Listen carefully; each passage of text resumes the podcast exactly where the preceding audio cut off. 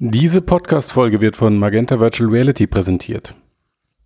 Trotz der aktuell eher schwierigen Lage ist das Jahresende nach wie vor und vielleicht gerade jetzt, wo alles zwangsweise zur Ruhe kommt, eine Zeit für Ruhe und bei manchen vielleicht auch die Zeit für die ein oder andere Sinnfrage. Was habe ich erreicht? Was will ich noch erreichen? Was bin ich bereit zu tun, um meine Träume zu realisieren?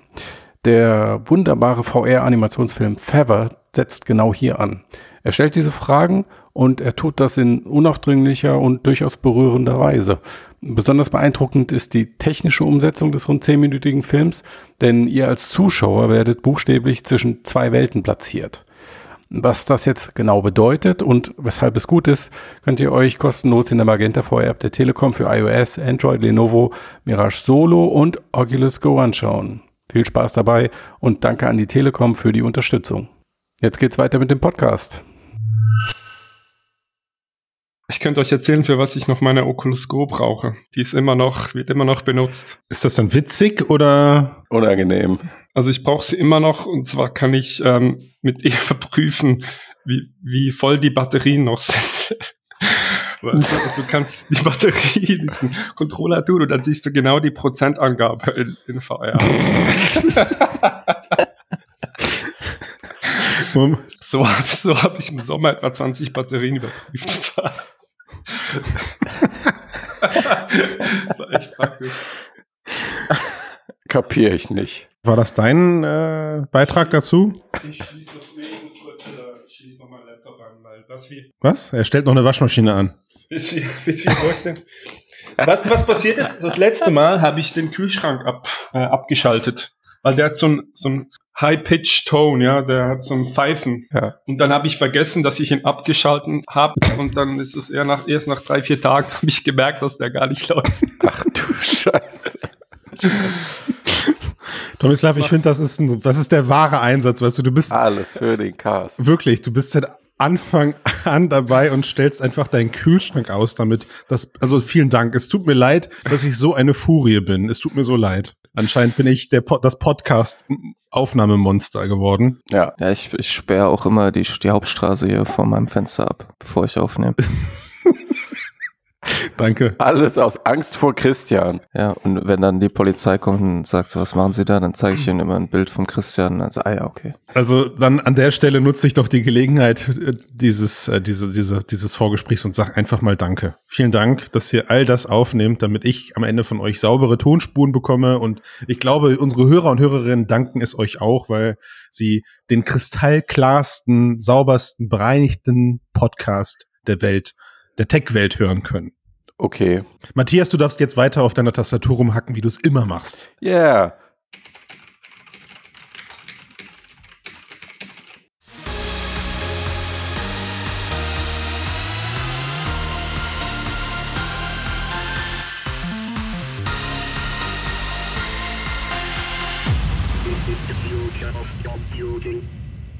Moin, moin, Servus, Grützi und Hallo miteinander. Herzlich willkommen zum Mixcast, dem Podcast über die Zukunft der Computer, Folge 228. Und ach, Freunde der Sonne, ist das nicht schön? Wieder ein Jahr rum, wieder Jahresendcast, wieder mit drei fantastischen Leuten zusammen. Tomislav, ich grüße dich. Hallo zusammen, hallo Christian. Oh, das, oh, das klingt übel, reden wir gleich drüber. Max, du bist auch dabei. Hallo.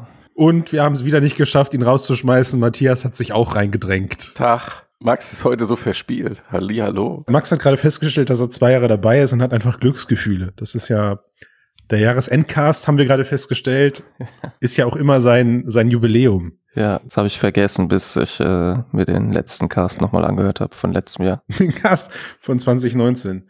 Ja, das ist ja immer die Pflicht, dass wir uns vor jedem Jahresendcast den Jahresendcast aus dem vorigen Jahresendcast-Cast anhören. um, dann, um uns dann zu ergötzen. genau. Bei den ganzen falschen und richtigen Prognosen. Ja. Die wir gemacht haben. Ja, also diesmal, ich hab's, ich hab's, äh, nur, ich hab's nur 25 Prozent geschafft, muss ich an der Stelle leider zugeben. Mm. Aber ich weiß, ich weiß ja, Matthias, dass du dir ein äh, paar Sachen rausgeschrieben hast. Alles, ja. Alles. Die ganzen ja. Wahrheiten. Naja, aber jetzt sitzen wir hier, ausnahmsweise auch wieder bei Sonnenschein. Also auch dieser Cast wird äh, für euch, liebe Hörer und Hörerinnen, und für das Glücksgefühl, was wir vermitteln wollen, mitten am Tag aufgenommen, nicht erst abends. Nein, wir sind also noch voller Energie. Äh, und jetzt sitzen wir hier, das Jahr 2020 neigt sich dem Ende. Ich glaube, es war in vielerlei Hinsicht ein besonderes Jahr. Wieso? Ja, so, also ich glaube, es sind so zwei gute Musikalben rausgekommen, die fand ich eigentlich, das ah, war schon echt ein Das ist natürlich nice. Okay. Ja. Und äh, im KI-Bereich hat sich auch was getan, aber da reden wir heute nicht drüber. Das hier ist der Jahresendcast zum Thema VRAR. Mhm der KI-Teil. Genau. Ihr könnt bitte die, die Augen und die Ohren offen halten, ähm, weil es wird noch einen gesonderten KI-Jahresrückblick geben. Da haben wir uns einen ja. coolen Gast für eingeladen, Max und ich. Und den nehmen wir dann gleich im Anschluss auf. Höre ich da jetzt ein bisschen Beschwerde raus oder nee, was? Nee, das ist okay für Überhaupt mich. Nicht. Also ich kann auch Gut. drei oder vier Podcasts nacheinander aufnehmen. Ja. Ja. Das, ist eine Lüge. Das wir können auch den für Endcast für nächstes Jahr schon aufnehmen. ja, doch. Also oder wir nehmen einfach den von 2019 und spielen den 2021 ein. Machen wir jetzt mit dem hier ja genauso. Merkt ja auch keiner. Ja. Sind wir jetzt schon beim Ausblick? Weiß ich nicht. Wollen wir? Also von mir aus. Was war denn das Besondere dieses Jahr? Du wolltest doch eigentlich was sagen. Ja, genau. Finde ich, Max, finde ich richtig für jetzt mal den Christian. Leg ihn mal an die Leine und lass mal hier jetzt ins Eingemachte gehen. Ja, hier bitte einen Peitschen-Soundfile einspielen. Habe ich nicht. Ich habe nur Drums und, und, und das andere Ding. Ah, schade. Schade, ja. Okay. So, womit fangen wir dann an? AR oder VR? Und du musst den Tomislav auch noch peitschen, der hat es nicht verstanden. Der möchte, auch ins, der möchte auch weiter ins Thema. Jetzt legt doch mal jemand los hier. Ja, lass mal, wir fangen mit AR an, weil ähm, bei VR werden wir wahrscheinlich ein bisschen mehr Zeit verbringen. Ja, genau. Mhm. Ähm, was ist dieses Jahr gelaufen bei AR? Also das erste, was mir in den Sinn kommt und was zufällig ganz oben auf unserer Liste steht. Ich weiß nicht, ob diese beiden Dinge miteinander korrelieren. Ähm, Henry Light ähm, hat ja eigentlich Ende 2019 schon so ein bisschen angefangen, aber 2020 war jetzt der kommerzielle Start. Ähm, in Asien ist das Ding seit Sommer auf dem Markt, also wird offiziell verkauft. Mm, und im kommenden Jahr kommt es dann hier bei uns. Ähm, und ich hatte ja schon die Gelegenheit, mir das Teil so ein bisschen auf die Nase zu setzen. Wir hatten dazu ja einen ausführlichen Test-Podcast und auch einen Testbericht auf der Seite. Das müssen wir jetzt nicht alles nochmal runterbeten, das könnt ihr euch gerne nochmal anhören. Ähm, aber ich finde, so im Brillenbereich war das die signifikanteste Entwicklung. Also, dass wir das erste Mal so ein All-in-Two-Gerät haben, also Brille mit Smartphone, mhm. ähm, die jetzt so einen, ich sag mal, alltagstauglichen Formfaktor hat, trotzdem eine passable Leistung bietet, ähm, mit auch sogar mit ein bisschen ähm, Sechsstoff-Tracking ähm, und die jetzt an jedermann verkauft wird. Hm. Wie das angekommen Oder? ist, wissen wir ja noch nicht. Nee, genau, das wissen wir noch nicht. Also das, äh, haben wir ja. noch nichts gehört und das wird sich wahrscheinlich im nächsten Jahr dann auch zeigen ja. hier in Deutschland. Ja, ich würde jetzt nicht davon ausgehen, dass das Teil irgendwie ein Verkaufsschlager wird, weder in äh, Japan, nee. Korea oder noch bei uns, ähm, weil dafür ist es technisch halt noch, noch zu experimentell. Ähm, aber zumindest gibt es jetzt dieses Gerät. Das ja. kann man ja mal so festhalten. Also mhm. wenn, wenn man von so Teilen kommt wie, wie der HoloLens oder Magic Leap oder so, ähm, das ist ja schon eine Leistung, die sie vollbracht haben, dass sie all diese Komponenten in diesem Formfaktor. Matthias, du hast auf dein Mikrofon gedrückt. Ups. Da hat man schon so eine tolle Funktion. Warum drückst du da drauf? Normalerweise geht das ja immer andersrum, oder? Du bist noch gemutet. Übrigens der häufigste Satz, der in diesem Jahr zu mir gesagt wurde. Du bist noch gemutet. Du bist gemutet, ja. Ja. Ähm, ja, nee, aber wie gesagt, das Teil existiert jetzt. Äh, jetzt ist Unreal halt nicht der große Player. Der wird den Markt nicht bewegen. Stellt sich mir die Frage, ähm, zieht jetzt ein größeres Unternehmen mit einem ähnlichen Gerät nach. Also ich denke da an sowas wie Samsung oder natürlich Apple. Ich denke, wir werden erstmal eine Schwemme haben von anderen China-Produkten oder China, China, wie ihr sagt in Deutschland. Ja. Kommt, kommt auf die Region an, Tomislav. Ja, es kommt in, in Bayern ist es eher China. Mhm. In, in, der südlichen Region. Die anderen sagen es richtig, genau. Ja, aber wo, aber womit, aber woran, womit untermauerst du das, Tomislav? Weil ich meine, äh ich denke, es ist einfach noch nicht reif genug. Ich denke nicht, dass Samsung jetzt um die Ecke kommt oder Sony. Die haben ja auch schon eine AR-Brille schon vom Jahr gezeigt. Ja, aber das meine ich ja. Also ich meine, auch, auch wenn der asiatische Raum als Copycat bekannt ist, oder was auch immer man dazu sagt, ist das ja jetzt schon so, dass sie, dass sie jetzt äh, auch eine Unreal Light nicht der mega krasse Erfolgs, die, die mega krasse Erfolgsstory ist, so dass da Leute zu motiviert werden, das Ding zu kopieren und, und äh, nachzumachen. Also ich glaube auch. Aber es gibt ja schon einige ähnliche Geräte in China. Und ähm, wer war es? LG hat, glaube ich, auch quasi identische Brille angekündigt, die jetzt auf der CES gezeigt werden könnte. Ja, ja. Also, ja. aber jetzt auch von, von, der Zeit, die ich mit dem Gerät verbracht habe, finde ich, ähm, ich sehe da Potenzial für alles, was mit digitalen Screens zu tun hat. Mhm. Aber für alles, was mit 3D-Tracking, 3D-Projektion, ähm, richtige AR, in Anführungszeichen richtig, mhm. ähm, sehe ich da einfach nicht reicht es noch nicht, die, die Technik, wie sie ist. Ähm, mhm. Da würde ich bei den Anwendungsszenarien immer noch VR vorne sehen, auch wenn man da halt dann mhm. nicht die echte Umgebung sieht, aber so be it. Mhm. Aber digitale also Screens, ja, da, da könnte sich ein Markt entwickeln. Das scheint ja generell so ein bisschen gerade die Erkenntnis, ich weiß nicht, ob es der aktuelle technische Status quo ist, den AR-Brillen in so einem Faktor leisten können, aber es scheint ja generell so der Trend zu sein, dass, dass diese schlanken Brillen, die einen, also einen wirklichen Brillenfaktor haben und das Wort AR davor steht, eher nur so, ja, also Datenbrillen sind im Sinne von da kann ich mal einen, wie du sagst, einen digitalen Screen oder sowas anzeigen. Und ich, und das war ja auch im Verlauf dieses Jahres irgendwo die Erkenntnis, dass wir im Bereich Apple, wo erstaunlicherweise überhaupt nichts gekommen ist, im Brillenbereich, äh, Apple hingehen könnte mit ihrer ersten AR-Brille. Ne? Facebook selbst hat ja 2021 auch eine Datenbrille nur angekündigt, also ein AR-Prototyp, der laut unserer Meinung nach nur fürs Datensammeln da ist. Hm. Also Bose ist mit den Frames völlig gefloppt.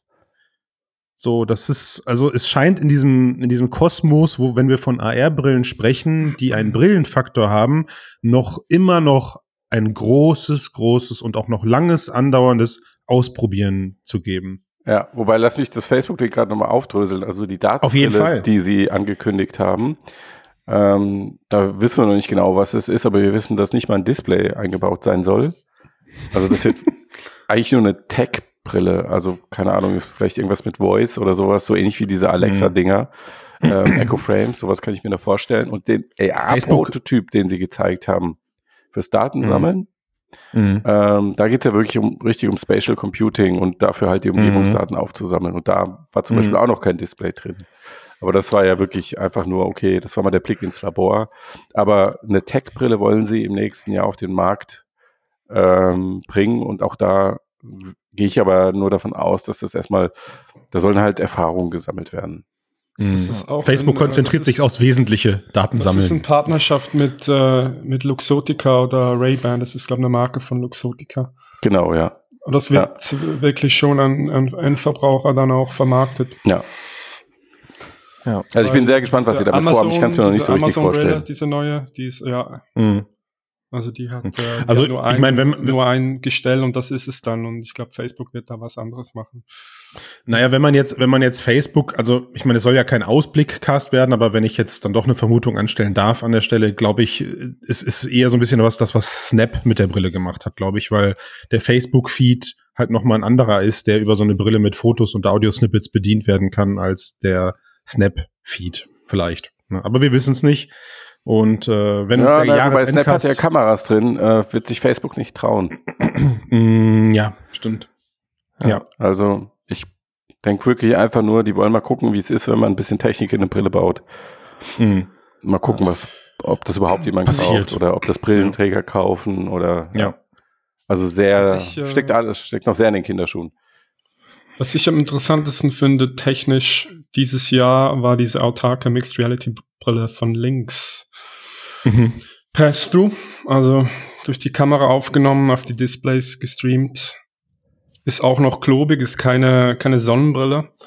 Aber du hast das weite Sichtfeld, äh, du hast die von, volle Kontrolle über das, über die Pixel. Mhm. Und ähm, also auch die, die AR-Einblendungen, die werden dann auch ähm, nicht halb transparent wie bei den anderen klassischen AR-Brillen. Also das, ähm, und eben dies autark. Von daher bin ich gespannt, wie das wird. Das wird nächstes Jahr rauskommen, hätte dieses Jahr schon rauskommen sollen, aber finde ich eine spannende Entwicklung. Ja, denke ich auch, vor allen Dingen, wenn man ähm, den AR-Modus in Anführungszeichen von Oculus Quest benutzt. Mhm. Ähm, also du hast dieses Pass-Through an mit diesem nicht so tollen Schwarz-Weiß-Bild, aber du kannst ja dann trotzdem das Interface von der Quest in, im Raum platzieren.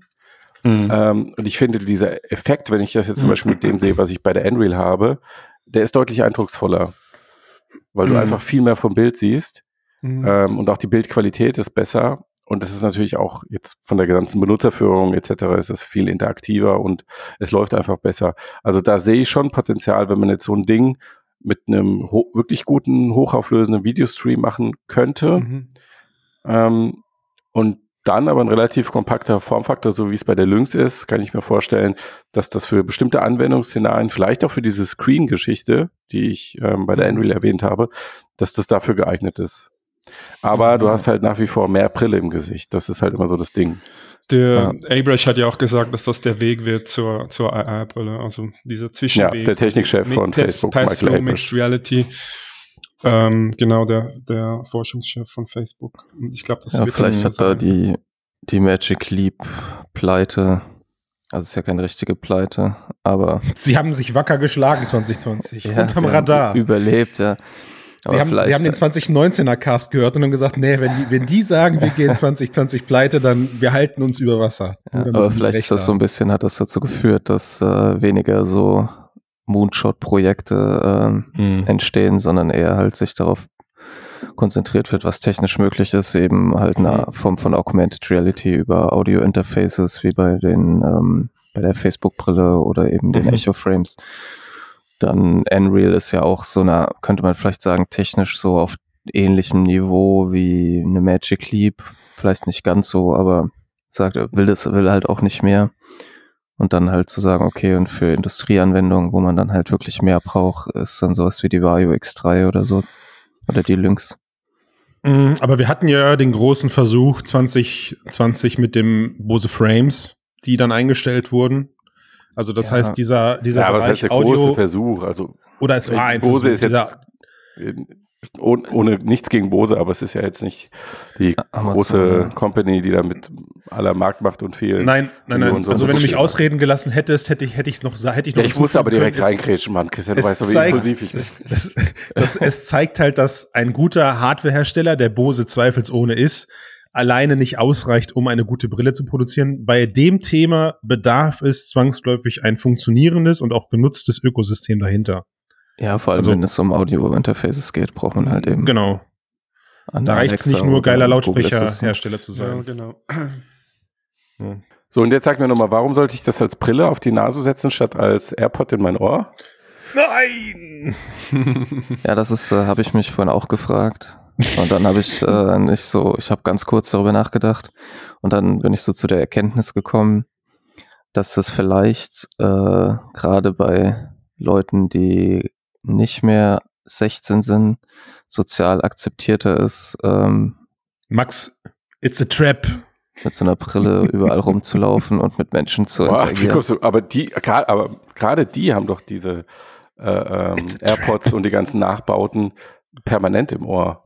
Nein, ich meine Menschen über 16, ja. Also wenn du quasi, wenn man, klar, so im Alltag, wenn du über die Straße läufst und dich eh mit niemandem unterhältst, dann ist ja okay, so ein AirPod drin zu haben. Aber wenn du so im Alltag, wenn du sonst so unterwegs bist und jetzt vorstellst, okay, also ich persönlich finde das, finde, dass die Assistants einfach nicht gut genug sind, dass sich diese, dass das mir einen Mehrwert da liefert. Aber wenn man jetzt so ein Assistant viel nutzt, dann kann es durchaus praktisch sein, das Ding halt in der Brille zu haben und dann hat man halt auch nicht so Stöpsel im Ohr. Ja, so der, nee. Allerdings würde ich jetzt nicht sagen, ja, lass mich ausreden, ich würde jetzt nicht sagen, dass jemand, der keine Brille hat, sich deswegen so eine Brille kaufen wird. Das sehe ich nicht kommen. Aber wenn äh. du irgendwann vielleicht eh Brillenträger bist und irgendwann die Dinger halt relativ minimal invasiv sozusagen in deinem Gestell sitzen, könnte ich mir vorstellen, dass das der ein oder andere Technik Begeisterte macht, aber ich glaube nicht, dass es halt breit, äh, breite Anwendung findet. So wie ja, ich aber jetzt nicht sehe, dass halt so ein Assistant in Kopfhörern viel genutzt wird. Sonnenbrillen. Alle tragen doch Sonnenbrillen. Könnten Tech-Brillen nicht so wie Sonnenbrillen werden? Also so ein Modeding. Sonnenbrillen sind ja jetzt auch nicht so ein Modeding. Nee? Habe ich so wahrgenommen. also dich, die, Max. haben, die, die haben ja, die haben ja eine Max, wie durchaus- stehst du zum Thema Mode? So Nee, insgesamt. nee, ja. Was ich damit meine, ist, äh, dass jetzt Sonnenbrillen getragen werden, weil sie eine Funktion erfüllen.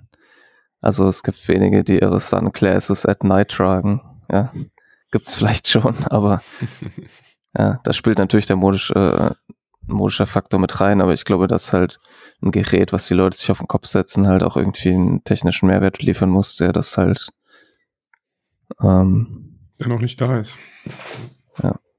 Ja, sehe ich auch so. Ich glaube sowieso nicht, dass im Alltag so, selbst wenn du es bauen kannst, so eine ähm, Brille mal das große Ding wird. Ich sehe da wirklich weiter diese Nischenanwendungsszenarien, also im Büro, Displays, ähm, sowas und dann vielleicht auch vom Fernseher so ein bisschen für Entertainment oder in manchen Fällen vielleicht auch als TV-Ersatz.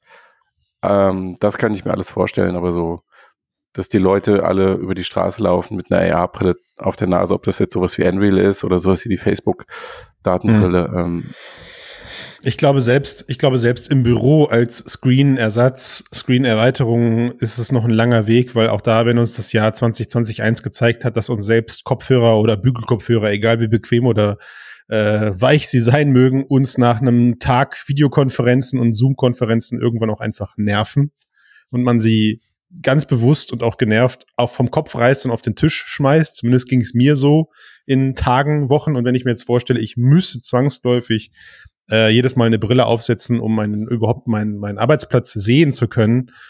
Puh, da wäre ich, da wäre ich mittlerweile an einem Punkt, wo ich sage, sorry, anscheinend bin ich zu wenig Enthusiast. Das würde ich nicht mitmachen. Acht Stunden am Tag, fünf Tage die Mhm. Woche oder noch mehr.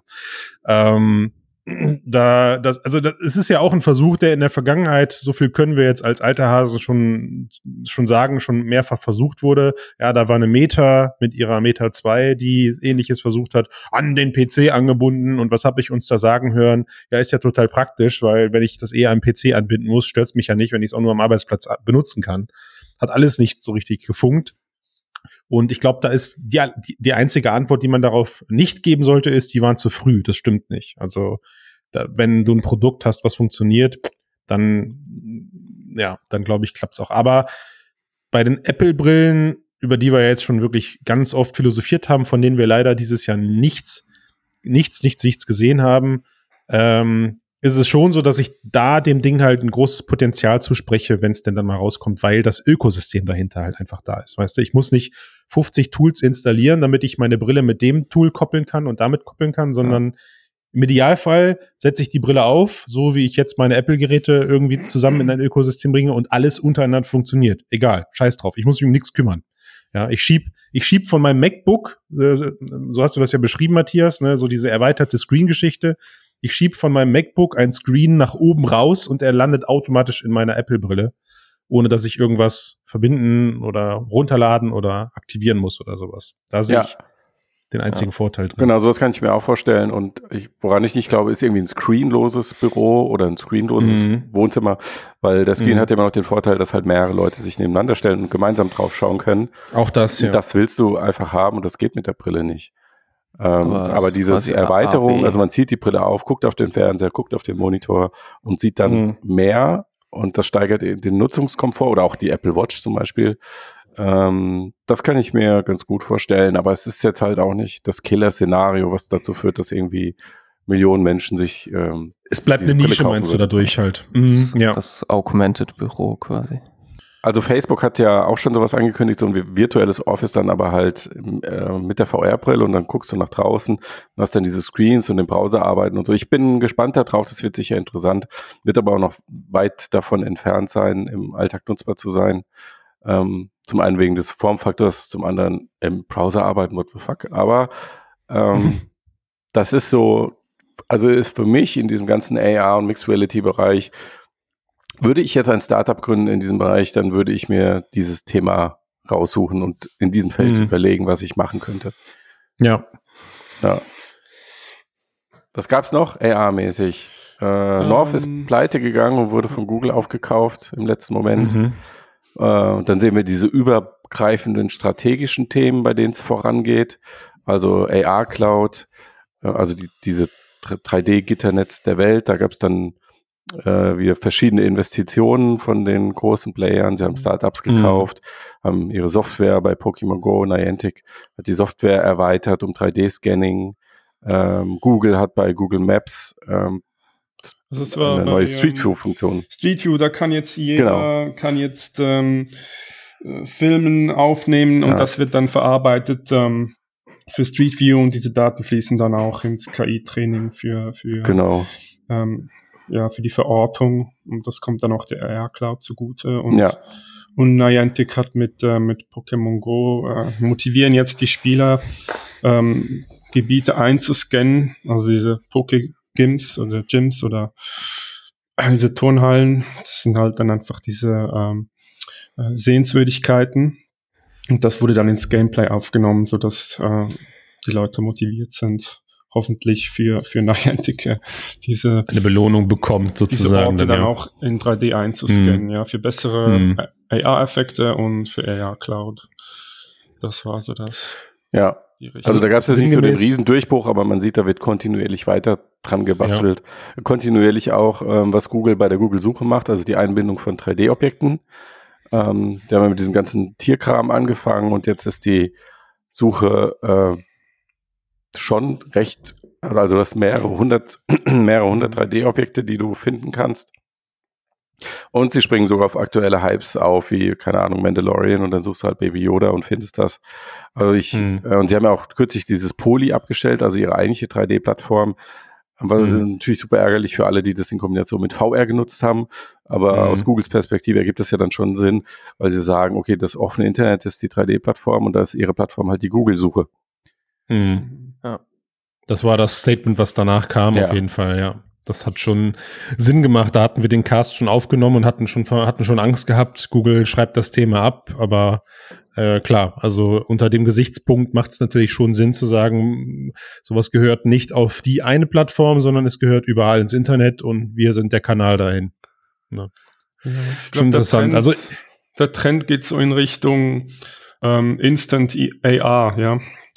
Also im Internet was kurz nachgucken, einmal klicken und dann ist es da.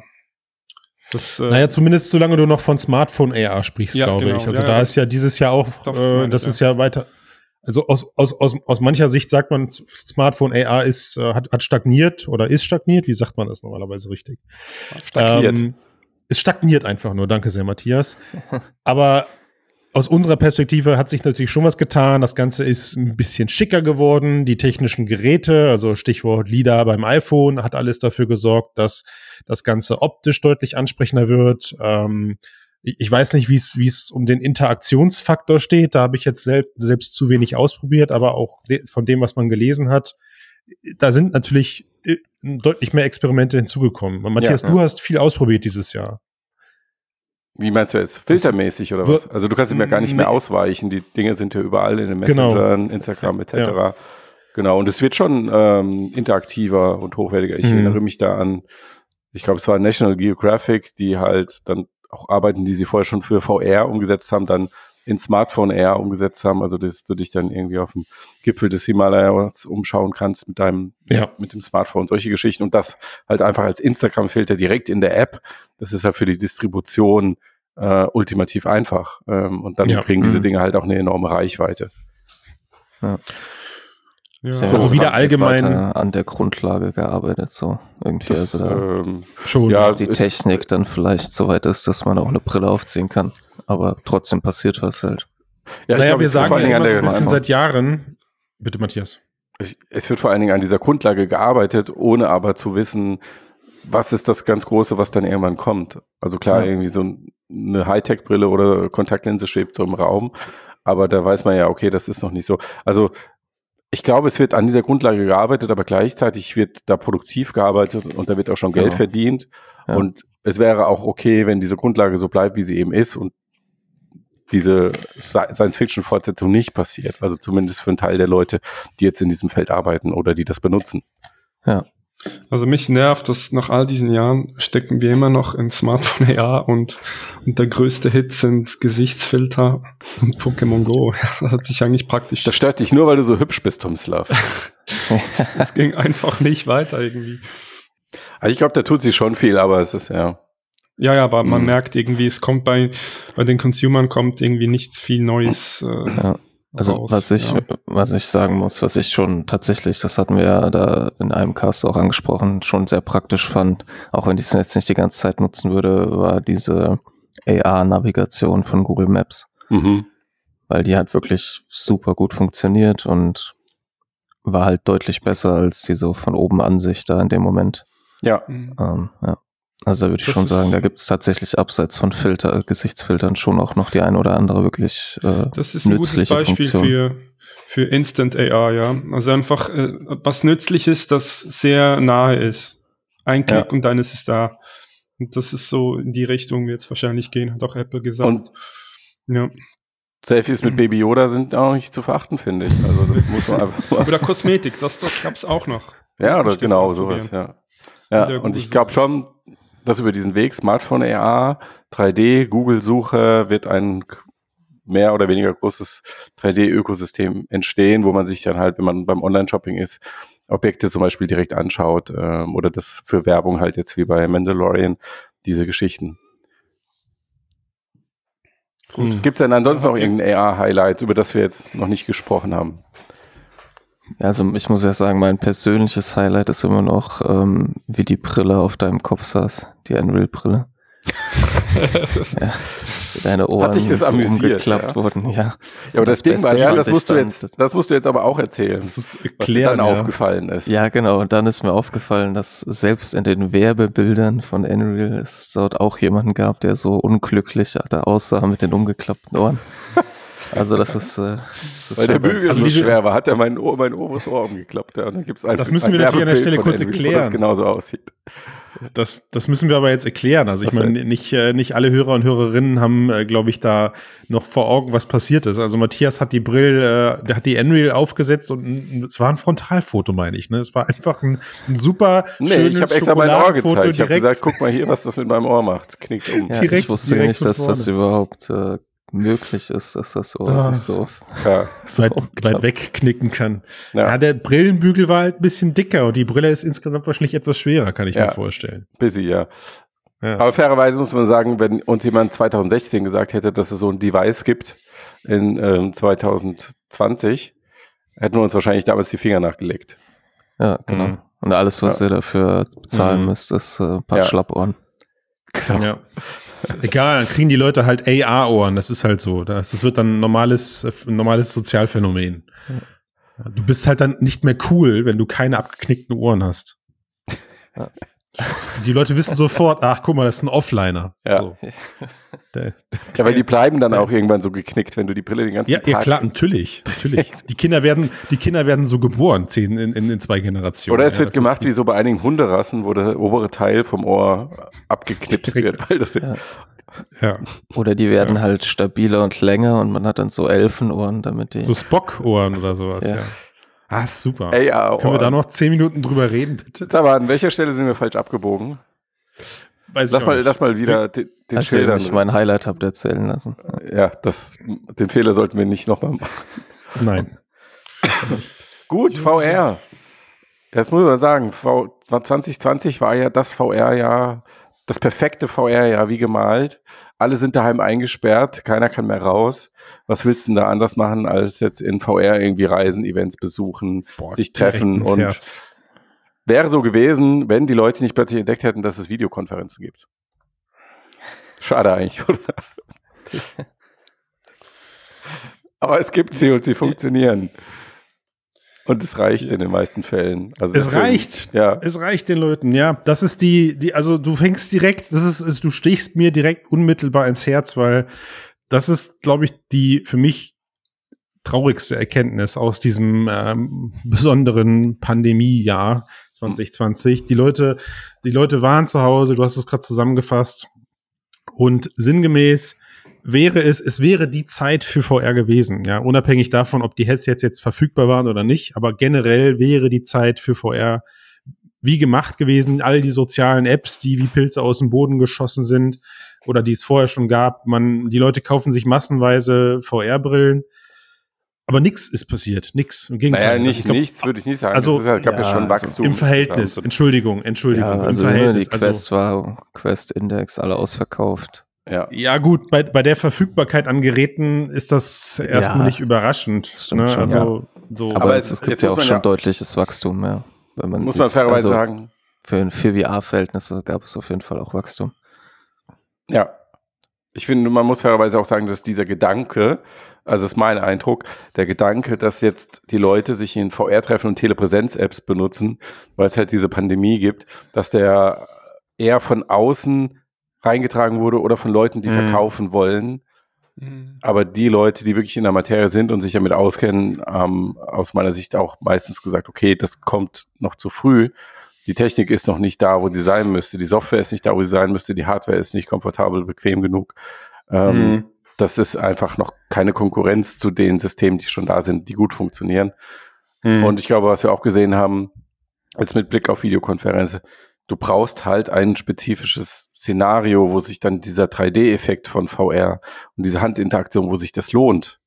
Mhm. Und ich glaube, Mhm. da, wo das der Fall ist, wurde VR dann auch genutzt. Also ich erinnere mich zum Beispiel an die verschiedenen Cases so aus der Industrie, Automobilindustrie, wo dann ähm, Designer noch halt über VR auf Distanz weiter an ihren Modellen gemeinsam arbeiten konnten. Ja. Und dann, Ja, also die, Erfol die Erfolgsmeldung gab es auf jeden Fall. Mhm. Ja, die, äh, die gab es auf jeden Fall, keine Frage. Ähm, ich glaube auch, dass es, dass die ganzen Teams, die VR-Brillen schon hatten, allen voran die VR-Agenturen, die ähm, sich die letzten Jahre ausgestattet haben, dass die schon gemerkt haben, das ist eine andere Form und auch eine, vielleicht auch in, in besonderen Bereichen eine, eine positivere Form der Kollaboration als eben nur ein, ein, ein flacher Videoscreen. Keine Frage, auf jeden Mhm. Fall. Aber wor worüber wir hier ja auch als Pflicht des, des, des einzigen VRA-RKI-Podcasts dieser Welt sprechen müssen, ähm, ist, dass es halt die Leute außerhalb unserer Bubble kaum interessiert hat. Ne? Es Ja. ist äh, einfach so gewesen, dass, dass die Leute mit all den Videokonferenz-Tools, die es da draußen gab, es hat gereicht, beziehungsweise selbst die haben untereinander noch ein Battle angefangen, welches denn jetzt das zugänglichste und das einfachste am Ende auch wirklich ist, ne? Mhm. in, in, in all ihren äh, Facetten. Ja, ich Also denke, selbst da gab es Hürden. es hat sich halt eins nicht geändert und das ist halt der Formfaktor. Und ne, Ja. es ist halt immer noch der Gesichtscomputer geblieben. Da kann halt die Pandemie kommen oder nicht. Ja, also vielleicht in fünf Jahren oder wann auch immer hätte das vielleicht anders ausgesehen. Ja, aber war sie wieder. das war quasi vielleicht, Zeitaussage. ja, vielleicht war in fünf Jahren haben wir die Physik ausgehebelt. Ich, ich Max, denke, du weißt, Mark wie lange wir schon, wie lange der- ich denke, das wird nicht die letzte Pandemie gewesen sein. Also vielleicht können wir da das empirische Wir werden immer Experiment tatsächlich nochmal sehen. Ja. Also ich, ich Ja. mag ja VR und dieses Jahr war ich viel in VR und ich mag auch Partys und die hatte ich nicht. Ja. Und trotzdem hat es mich nicht gereizt, da Komisch. in diese VR-Events zu gehen. Aber warum Äh, nicht? Ich habe ich hab's mal ausprobiert, ich habe es mit Sven ausprobiert, weil der ist ja begeistert davon. Mhm. Und ich habe das Gefühl, dass ähm, ich kann mich da nicht äh, übertragen. Ja, das ist meine Hände, Mhm. mein Kopf und und auch die Interaktion. Ich sehe die anderen Leute nicht und ich habe nicht das Körpergefühl und es war einfach nicht, äh, es war nicht das Gleiche. Ich, ich treffe Leute Mhm. lieber in echt und schaue ihnen in die Mhm. Augen als als irgendwelche abstrakten Avatare und so, so, solche Sachen. Ja, das ist, glaube ich, auch das Risiko an dieser Situation so gewesen, 2020, dass dieses besser als nichts Argument kommt. Mhm. Mhm. Und sobald alles andere wieder geht, ist dann halt das, was besser als nichts war, völlig egal. Ähm, aber ich glaube, wir hatten ja auch im Mixcast 226 einen ausführlichen Talk ähm, mit den Machern von, von, oder mit dem Macher, oder einem der Macher, so jetzt habe ich es richtig, von Bootshaus Mhm. VR. Mhm. Der, finde ich, hat das ja aber trotzdem sehr interessant erklärt, wie er jetzt diese Pandemie vielleicht auch ein bisschen als Initialzündung für sein Projekt sieht, aber langfristig dann doch ein Markt auch für diese digitalen Events, gerade wenn man sie global denkt. Ähm, und das auch in VR unter Monitor. Und ich finde, er hat das für mich ganz gut und anschaulich erklärt. Ob es dann wirklich so kommt, ist natürlich eine andere Frage, aber ähm, also so im Eventbereich würde ich sagen, haben wir schon interessante Sachen gesehen. Jetzt eher noch als Ja. in diesem Produktiv- und Telepräsenzbereich. Ja, auf jeden Fall, ja. Nein, also ich, ich, ich, wie gesagt, ich will ja auch überhaupt nicht sagen, dass nicht nichts passiert ist, aber dieses, dieses äh, Marketing-Argument, was ich, was dieses Jahr absolut inflationär benutzt wurde, nämlich äh, also Corona als Katalysator für die Digitalisierung, hat halt einfach überhaupt nicht gepasst für mich. Mhm. Ja, es hat äh, halt, also es, es war im Gegenteil, es hat eher ganz klar gezeigt, wo halt noch massive Schwächen in der digitalen Grundinfrastruktur liegen. Ja, bei aber uns. es wurde investiert. Ja, das Schnell. schon, aber aber wenn du halt, also, aber wenn man halt jetzt mal überlegt, wo investiert wurde, nämlich überhaupt mal in, in, in videotaugliche PCs ja. ja oder in videotaugliche Arbeitsplatzrechner, ja. dann sieht man halt einfach noch, wie weit weg wir von einem VR-Szenario eigentlich sind. Ja, klar, sind, natürlich. Dass, dass, dass man sich vorstellt, wo man halt dann äh, kollaborativ in VR unterwegs ist. Ja. Ja, es ist ja, ist ja jetzt kein Hau drauf Argument, dass es nicht funktioniert hat. Nein, nein, ja. das, das wollte ich nicht sagen. Aber ja es hat nicht, es hat nicht zu einem massiven Umdenken äh, geführt, sondern hm. das also im VR-Bereich, Entschuldigung, im VR-Kosmos, sondern es war halt einfach für mich persönlich sehr erschreckend, über welche Grundsatzthemen man halt dann plötzlich äh, mit, mit Kunden spricht. Also ich meine, ja, aber wie oft hast du vorher Videokonferenzen benutzt? Ja, ja, eben, sage ja. ich ja. Aber nur, nur um das mal kurz äh, erklärt aber zu das haben. Ist, also das ist, glaube ich, damit sich Gewohnheiten verändern, brauchst du diesen mhm. großen, diesen krassen Impact. Und dann wird sozusagen die Spur gewechselt. Dann fährt man eine andere Kurve entlang und dann geht es diese neue Richtung. Und ich glaube, das hat Corona schon bewirkt. Ja, mhm. also vielleicht mhm. hat man da dadurch halt auch gelernt, warum sowas wie AR nicht auf dem Massenmarkt noch nicht erfolgreich sein kann. Das liegt natürlich am Formfaktor und technologischer Status, aber das liegt auch daran, dass der dass quasi die Digitalisierung vielleicht nicht so weit fortgeschritten ist, wie das halt man in der Bubble so wahrnimmt. Also wie viel Widerstand es auch gegen Videokonferenzen und sowas gibt, ja, wo halt man sagen muss, okay, die Leute haben es gemacht, weil sie es, weil sie es mussten, aber sie hätten es sonst wahrscheinlich nie gemacht. Wie viele Leute auch immer noch halt in Unternehmen sitzen, die halt denen das schwer fällt, sowas zu machen, die technische Probleme nicht selber lösen können. Selbst die also, Leute, die sich mit Technik auskennen, hatten technische Probleme. Also ja. ist es ja. Ja, ja. ja, und, schon, äh, Aber auch dann, also, also, also, nicht nur das, auch diese Bildsprache und die Ästhetik zu entwickeln. Also, dass du einen guten Ton brauchst und ein gutes Bild, weil du ja jetzt auch nicht im Schlafanzug auf eine Konferenz gehst. Und das sind ja also auch so kulturelle Dinge, die da dran hängen, die sich jetzt nach und nach entwickelt haben mhm. ähm, und die auch bleiben werden, glaube ich. Also auch wenn, wenn wir dann alle wieder in echt mieten können, wird die Frage sein in Zukunft, okay, müssen wir uns wirklich dafür treffen oder machen wir Videokonferenz? Und viele werden Videokonferenz machen, weil es halt einfach massiv Zeit spart. Naja, ich glaube, das ist, also das ist der Punkt, wo ich, wo ich glaube ich so ein bisschen auch drauf hinaus wollte. Für mich war die Erkenntnis dieses Jahr, wie weit wir mit dem Thema VR sind, halt schon so relevant, dass, dass da für mich ein, ein, ein Berufswechsel einherging. Ja, mhm. also äh, ich habe das, das, das Startup, was ich fünf Jahre lang mit aufgebaut habe, habe ich verlassen und habe mich dem Thema erstmal jetzt gewidmet, gewidmet, was ich gesagt habe, okay, also es gab so viel, so viel unserer Kunden, die völlig verständlich dieses Jahr gesagt haben, die ganzen VR-Anwendungen, die wir in den letzten vier Jahren entwickelt haben, können Sie die bitte desktop-tauglich machen. Hm. Also können Sie bitte die Anwendungen, die wir jetzt im VR-Bereich, im VR-Kontext nutzen, meistens waren es natürlich Apps, die, mh, mm, die lokal verwendet wurden, also viel im Trainingsbereich. Ja, das waren Dinge, die nicht remote-fähig waren in, in, in direkter Form, aber das Interesse mit den Kunden darüber zu diskutieren, die Sachen remote-fähig in VR zu machen und darüber nachzudenken, wie man im Team aus 10, 20 Leuten, wir reden hier nicht von den Massen, wie man denen dann VR-Headsets zur Verfügung kommen lässt, um es kollaborativ zu nutzen, die gab es gar nicht. Das war so die Überlegung, ja, es ist nett, super, dass das technisch funktioniert, finden wir auch total geil, aber wir brauchen mhm. das bitte Desk, wir brauchen das bitte Desktop basiert, ja. Mhm. Und dann redest du plötzlich auch mit Kunden, wo du sagst, wir brauchen das aber nicht nur Desktop basiert, sondern wir brauchen diese beispielsweise Quest-Anwendung, wir brauchen sie so Desktop optimiert, dass sie auf Rechnern älter als sieben Jahre läuft oder ne, also techn das, technisch, das technische Target war dann plötzlich fünf, fünf Jahre in der Vergangenheit oder sowas. Also mhm. redest halt von, von Intel Intel internen HD-Grafikeinheiten oder so. Und das, mhm. das in Kombination war für mich so ein Moment, wo ich gesagt habe, okay, also es gibt aus dem Gelernten der letzten fünf Jahre, was das Thema Interaktion, was das Thema Interaktionstiefe und Kommunikationsplattform angeht, gab es für mich so viel Know-how, so viel, so viel Erkenntnis, dass ich gesagt habe, ich glaube, die kommenden Jahre wird es noch eine Schnittstelle geben zwischen dem, was wir, was wir Basic nennen, also Leute, die einen Laptop aufklappen, der gerade mal dafür reicht, Videokonferenzen durchzuführen, mhm. und zu dem, was wir hier besprechen, nämlich High-End VR Social Kollaboration. Das, mhm. das Gap dazwischen ist so riesig. Mhm. Da wird es noch so große Arbeitsschritte in den kommenden Jahren geben für uns, dass ich für mich gesagt habe, sorry, aber an der Stelle, da ziehe ich mich jetzt aus dem Only VR-Thema raus und widme mich jetzt halt beidem, nämlich wie sieht eine Basis Kollaborationssoftware in den kommenden Jahren aus? Und ich glaube, da ist schon mehr drin als nur Videochat, muss ich an der Stelle Absolut, sagen. mit ja? Sicherheit, ja. Also da gibt es ja auch schon sehr, sehr interessante Experimente. Genau, auch, wie man super, super geile Sachen. Super geile Sachen gibt es da. Wie man auch am Monitor eine Räumlichkeit reinbringen kann. Und solche ja, oder, oder generell Interaktions, die Interaktionstiefe ja. in so einem Videochat einfach mal zu verdichten, ein bisschen, ja. ja. also. Vielleicht ist dadurch quasi sowas wie Smartphone AR entstanden.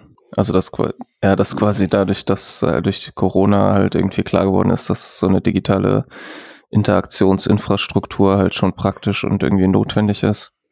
Und damit jetzt dort halt vielleicht Konzepte, Ideen sich entwickeln und eine Basis aufgebaut wird, ähnlich wie im mhm. Smartphone-Bereich für AR und dann eventuell irgendwann halt Technologie halt weit genug ist, dass sie halt auch Leute bereit sind, sich auf den Kopf zu setzen und dann eben diese vorhandene Infrastruktur nutzen. Mhm. Ja. kann vielleicht zusammenfassen, die Pandemie kam zehn Jahre zu früh. Nee, das kannst du so nicht sagen. Oder, oder fünf Jahre. Nein. Es ging nicht um die Zeit. Ja. Häng, häng, häng da, häng da einfach meine, keine Zeit einfach, dran es geht um die technische Entwicklung, die noch nicht da ist, ja.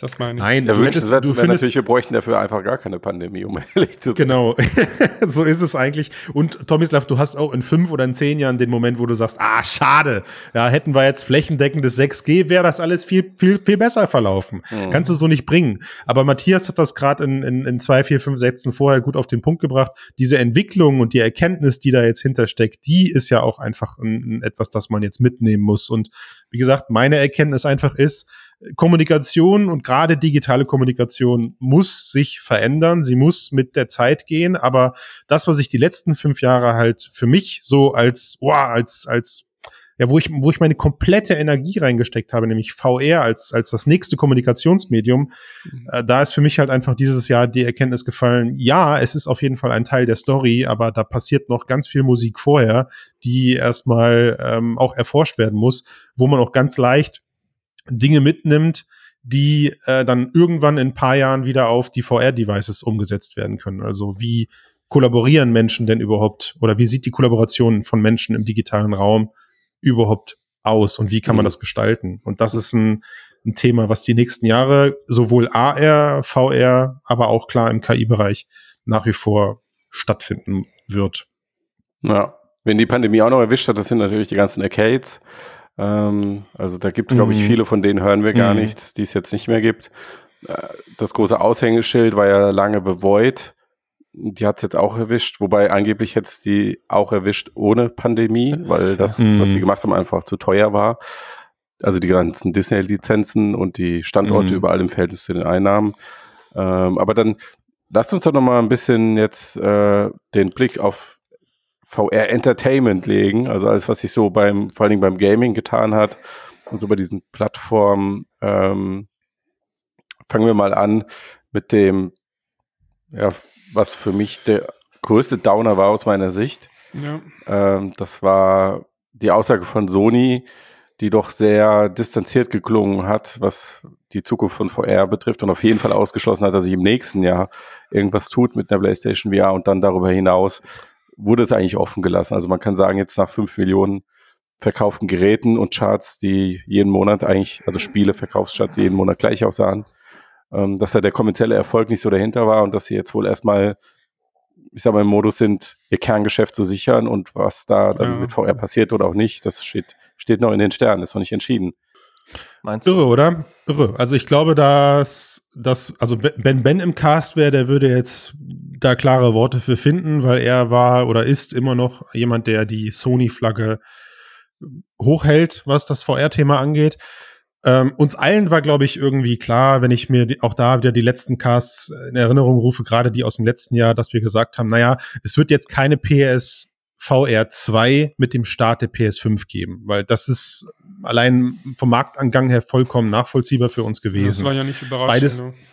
Genau, ne, nicht, nicht beides gleichzeitig auf den Markt zu schmeißen, aber wie, wie, also ich würde jetzt, ich hätte jetzt fast gesagt, wie stiefmütterlich, aber wie, wie, äh, wie stiefmütterlich VR1 jetzt behandelt wird, die, mhm. die PSVR VR1, ist ja schon falsch. Also stiefmütterlich ist ja schon fast zu gut gesagt. Das Ding ist ja einfach fallen gelassen, was die PS5 angeht. Man hat zwar diesen Adapter ja, verschenkt ja. und rausgebracht.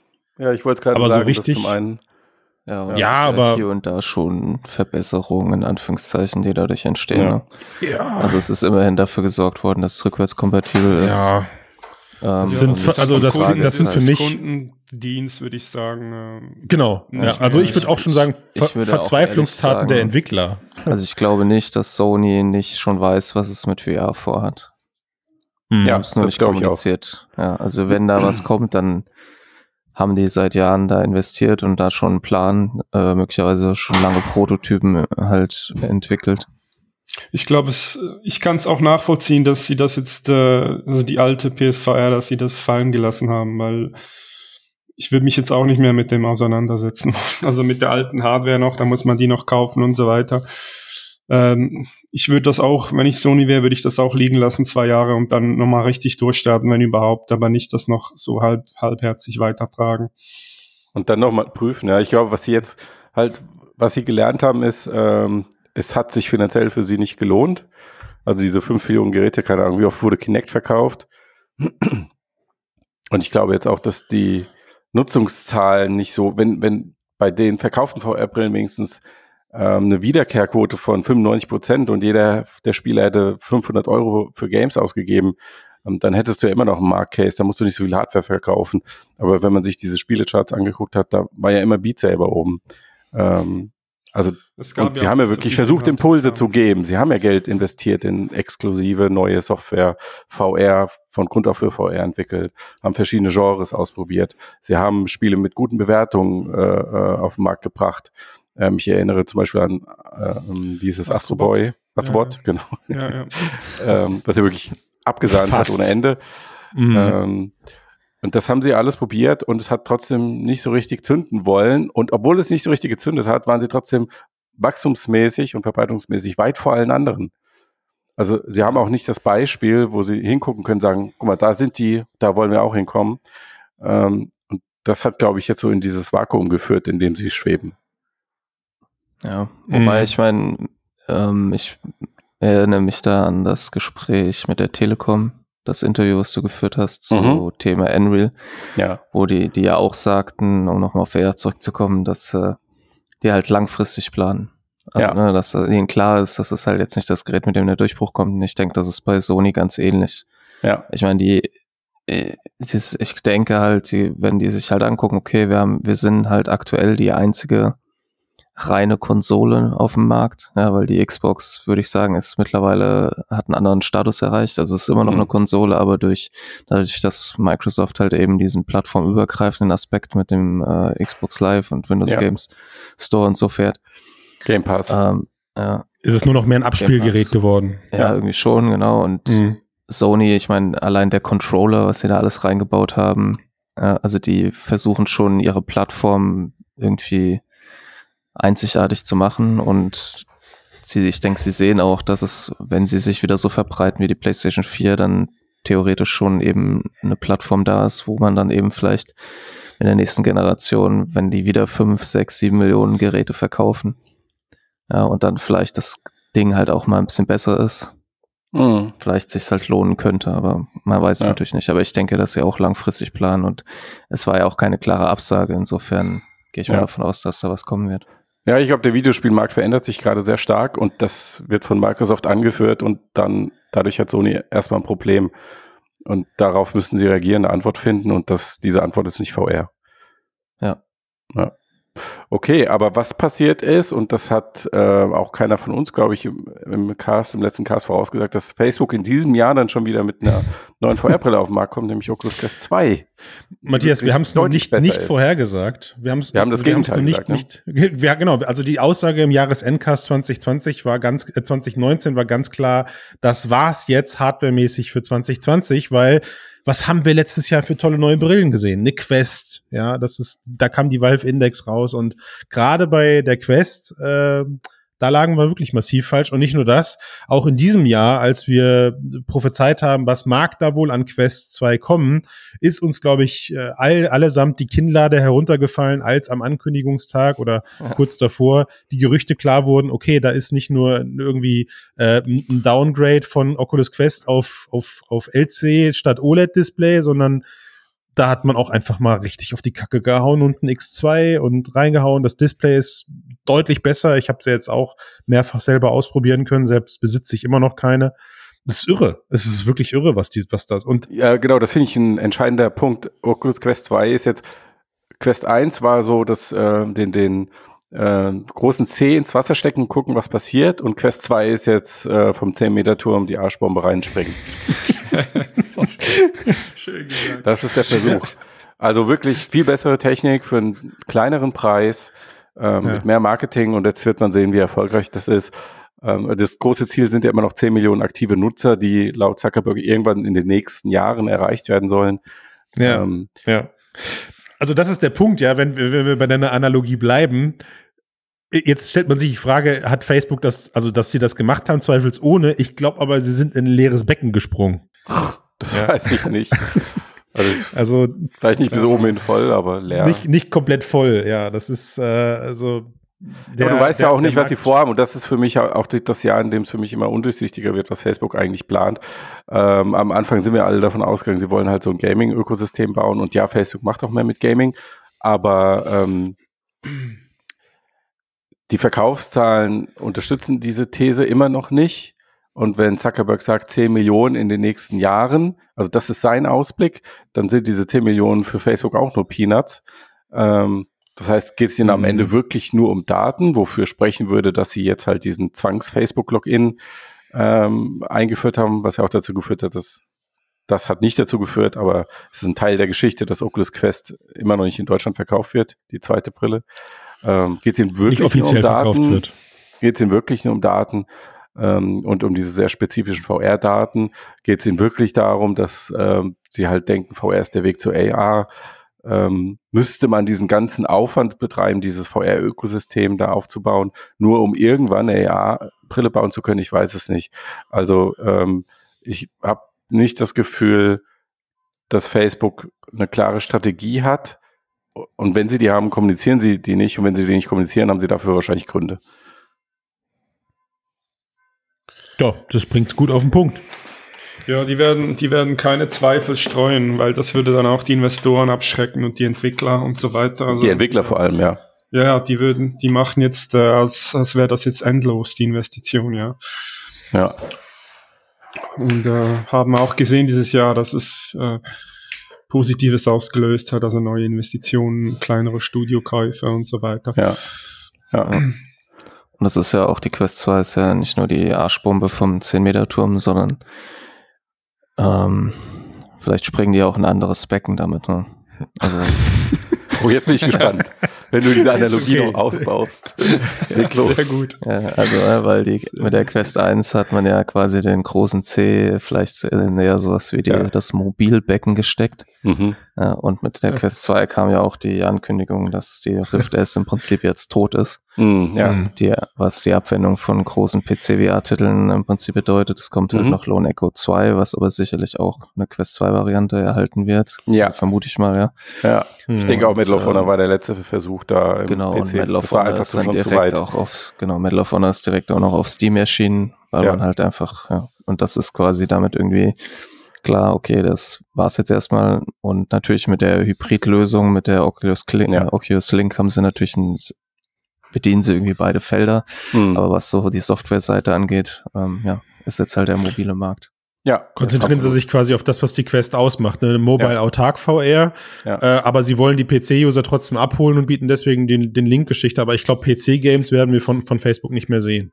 So, ja, der, der, Zug ist, der Zug ja. ist abgefahren. Naja, schon, aber halt nicht, nicht PC-nativ mit großem Aufwand und hm, so, also so, so Dinge ja. wie im Stil von Escape Rough oder das. Ja, das aber ich, aber sind das dann Facebook-Studio-Entwicklungen? Also wenn für ja, beide, genau. für beide Plattformen und dann für die PC-Plattform noch optimiert, aber das haben wir jetzt in den letzten, in den letzten paar Apps äh, kam da gar nichts mehr für Rift oder für die äh, Rift-Plattform. Naja, weil, also wir müssen ja auch immer jetzt unterscheiden, Facebook hat ja jetzt mittlerweile auch eine nicht unbedingt ähm, oder umgekehrt gesagt, ich mhm. formuliere es positiv. Facebook hat ja mittlerweile auch ein, ein, ein nettes Sammelsurium an eigenen VR-Studios die an Titeln arbeiten oder arbeiten werden. Und das werden, bin ich schon der Meinung, 100% Quest Titel, um sie zu sogenannten System-Sellern auch machen zu können. Anderen Studios, die nicht in diesem super äh, engen und auch scheinbar nicht ganz so tollen Facebook-Kosmos arbeiten, die werden natürlich trotzdem ihre optimierten PC-Versionen dann veröffentlichen, ja. Ähm, aber zukünftig wird, glaube ich, schon als Studio die Entscheidung getroffen werden müssen, hm, möchte ich jetzt die in Anführungszeichen größere Nutzerbasis haben und programmiere für Mobile VR? Also da hat Facebook leider dann eventuell schon ein, ein, ein, ein kleines Monopol aufgebaut an der Stelle, was nicht so schnell einzuholen ist. Oder entwickle ich für den PC als Target und gucke dann, dass es aber am Ende trotzdem irgendwie mobilefähig wird.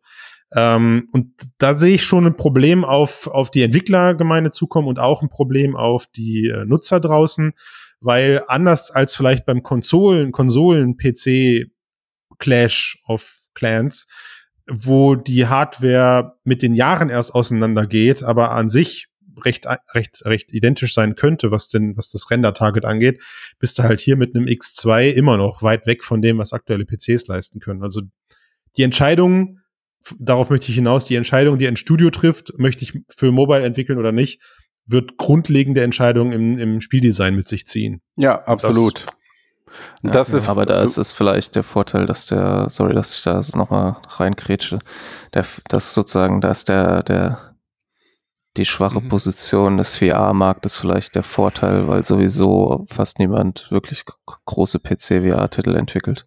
Die meisten mhm. Anwendungen sind sowieso gerade auf einem Niveau, das halt eher so spielerisch kurze Erfahrungen, Early Access-Titel, die primär aus Gameplay und weniger aus Inhalten bestehen. Äh, mhm. Und dann wäre da natürlich noch Half-Life Alex. Das war ja der große Hoffnungsträger in diesem Jahr. Und man muss ja auch sagen, das Teil ist rausgekommen, hat Top-Bewertungen bekommen, ähm, hat einen deutlichen Peak ausgelöst bei Steam VR im März, April, also massiv, wie glaube ich sonst nichts davor. Ähm, ja.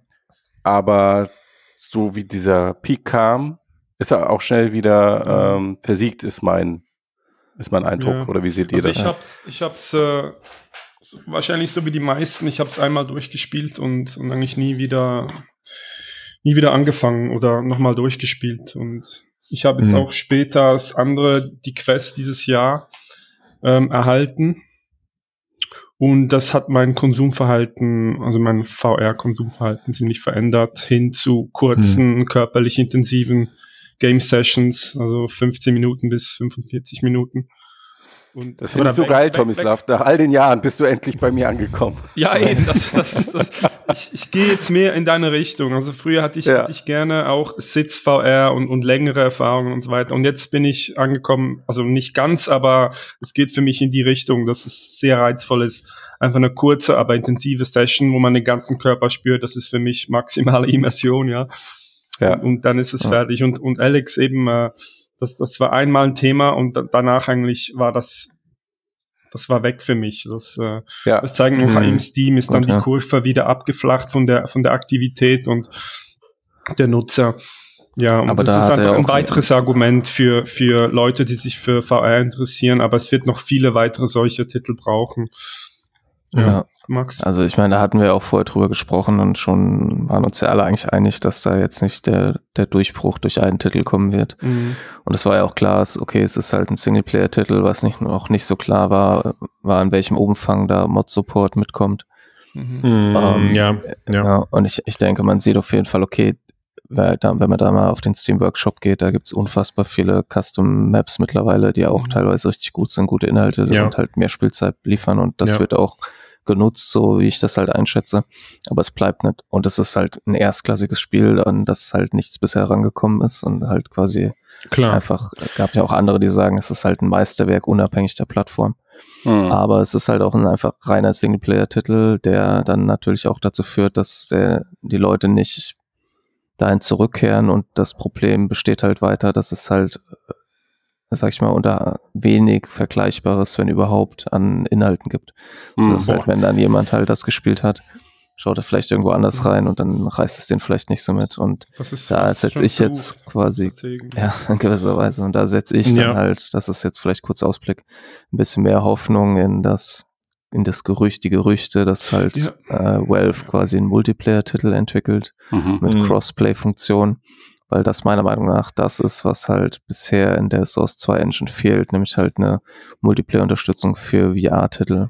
Weil sollte das kommen, könnte ich mir vorstellen, dass da noch einiges an Mods auf uns zukommt, was zumindest innerhalb der Bubble halt viele Leute dazu bewegen wird, das Ding öfters mal auszusetzen. Und also man, denke, man könnte jetzt auch darüber diskutieren, was heißt bei Valve denn Crossplay, weil ich meine, die, die Steam VR-Kompatibilität ist ja bei nee, meisten, nee, mit, mit PC-Spielern, mit, mit Monitorspielern meint er. Ach so, das Und ich glaube, das okay, ist wirklich ein Trend für nächstes Jahr, die abzuholen ja. und, und, und diese, diese Schwelle zu, zu durchbrechen, ja.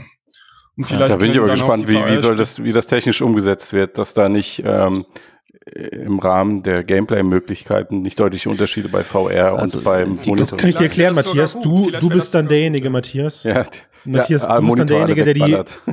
Nee, nee, du bist derjenige, der die Kisten droppt. Du, du, die, die, weißt du, die, es gibt ja manchmal diese Fallschirmkisten, die dann ins ah, Spielfeld geschmissen werden. Ja, die Gerüchte, die Gerüchte sagen ja, dass es so ein asymmetrisches Multiplayer-Spiel ja, wird. Genau. Ähm, ne, das heißt, dass, wenn man das gut macht, so wie dieses, wie heißt das, ähm, Panoptikum XCOM. zum Beispiel. Okay. Ja, Panoptikum, wo quasi der VR-Spieler, dieser allsehende dieses Monster ist, was diese kleine Papierfigur weglasern muss und die Papierfigur wird gesteuert ja. von einem PC-Spieler. Das, ja, wenn man stimmt. das gut macht, kann das sehr viel Spaß machen.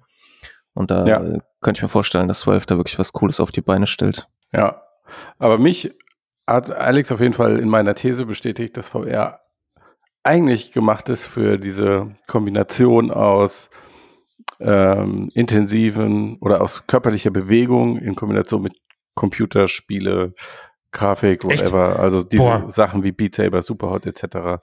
Und mich hat, nee, ich fand, ich fand Alex unglaublich rückwärtsgewandt im mhm. Sinne von, wir machen das, was wir seit 30 Jahren machen, mhm. möglichst gut und das halt für VR und nicht neu gedacht, spezifisch für dieses Medium. Und ich habe das Gefühl, also für mich, mein persönliches subjektives Empfinden, ich weiß, da gibt es viele Menschen, die das mhm. anders sehen, ist ähm, etwas, was auf die Stärke von VR gemacht ist, kombiniert die ähm, körperliche Bewegung und sie verzichtet auf künstliche Fortbewegung, ob das jetzt Teleport ist oder fließend, weil das hat für mich immer diesen, ähm, ich bin jetzt hier irgendwie so ein Stock, der durch die Gegend geschoben wird, Effekt, was bei mir die Immersion killt, sondern ich bin in dieser Welt mit meinem ganzen Körper, bewege mich da und dann, dann ist es einmalig, das kann ich nicht am Monitor haben.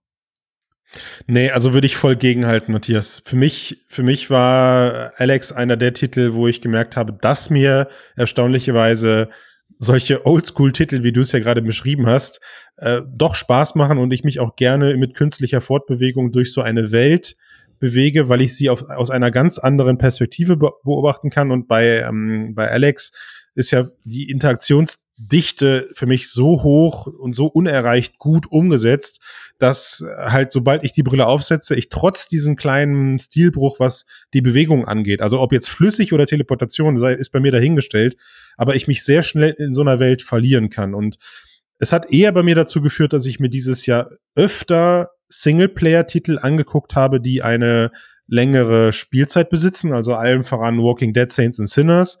Ähm, und es hat nicht dazu geführt, dass ich jetzt der Singleplayer-Fan oder der der, der, der, wie sagt man, Long-VR-Gamer geworden bin. Aber es hat auf jeden Fall dazu geführt, dass ich festgestellt habe, wenn mich ein Titel überzeugt, dann verbringe ich auch gerne lange Zeit in VR. Also länger als nur diese 10, 15 Minuten Super Hot Sessions oder Racket ja. NX Sessions oder so. Ja, wenn es die Spiele gibt. Mir, war bei mir auch so, ja. Also Alex ist auch so der einzige Titel, wo ich ernsthaft überlege, den nochmal halt, nochmal zu spielen. Hm. Ich habe äh, mal noch mal eine andere Frage dazu. Wenn ihr in Alex seid, ja, und ihr lauft dann darum und meinetwegen untersucht irgendein Labor oder sowas, fühlt ihr euch dann als Teil dieser Spielewelt oder fühlt ihr euch als Christian Steiner als Besucher in dieser Spielewelt? Also, wenn du, wenn du, weil du meinen Namen jetzt als erstes gesagt ja. hast, muss ich da jetzt als erstes sagen, nein, ich, ich bin natürlich weiterhin Christian Steiner. Also ich bin nicht der, ich bin nicht die, ähm, die Alex, die plötzlich Superpower hat und, und, und total. Dann ganz gut. kurz, wenn du, wenn du das gleiche Spiel am Monitor spielst, hast du dann das Gefühl, ja. du bist Christian Steiner in diesem Spiel oder hast du das Gefühl, du bist, wie heißt der, Alex Warren? Ausgehebelt hast du mich. Natürlich habe ich dann mehr das Gefühl, dass ich dieser Charakter bin. Also ja. das, das Immersionsgefühl am Bildschirm ist immer noch ein, ein intensiveres, was die Identifikation mit dem Charakter angeht, komischerweise. Ja, Max, wie ist es bei dir?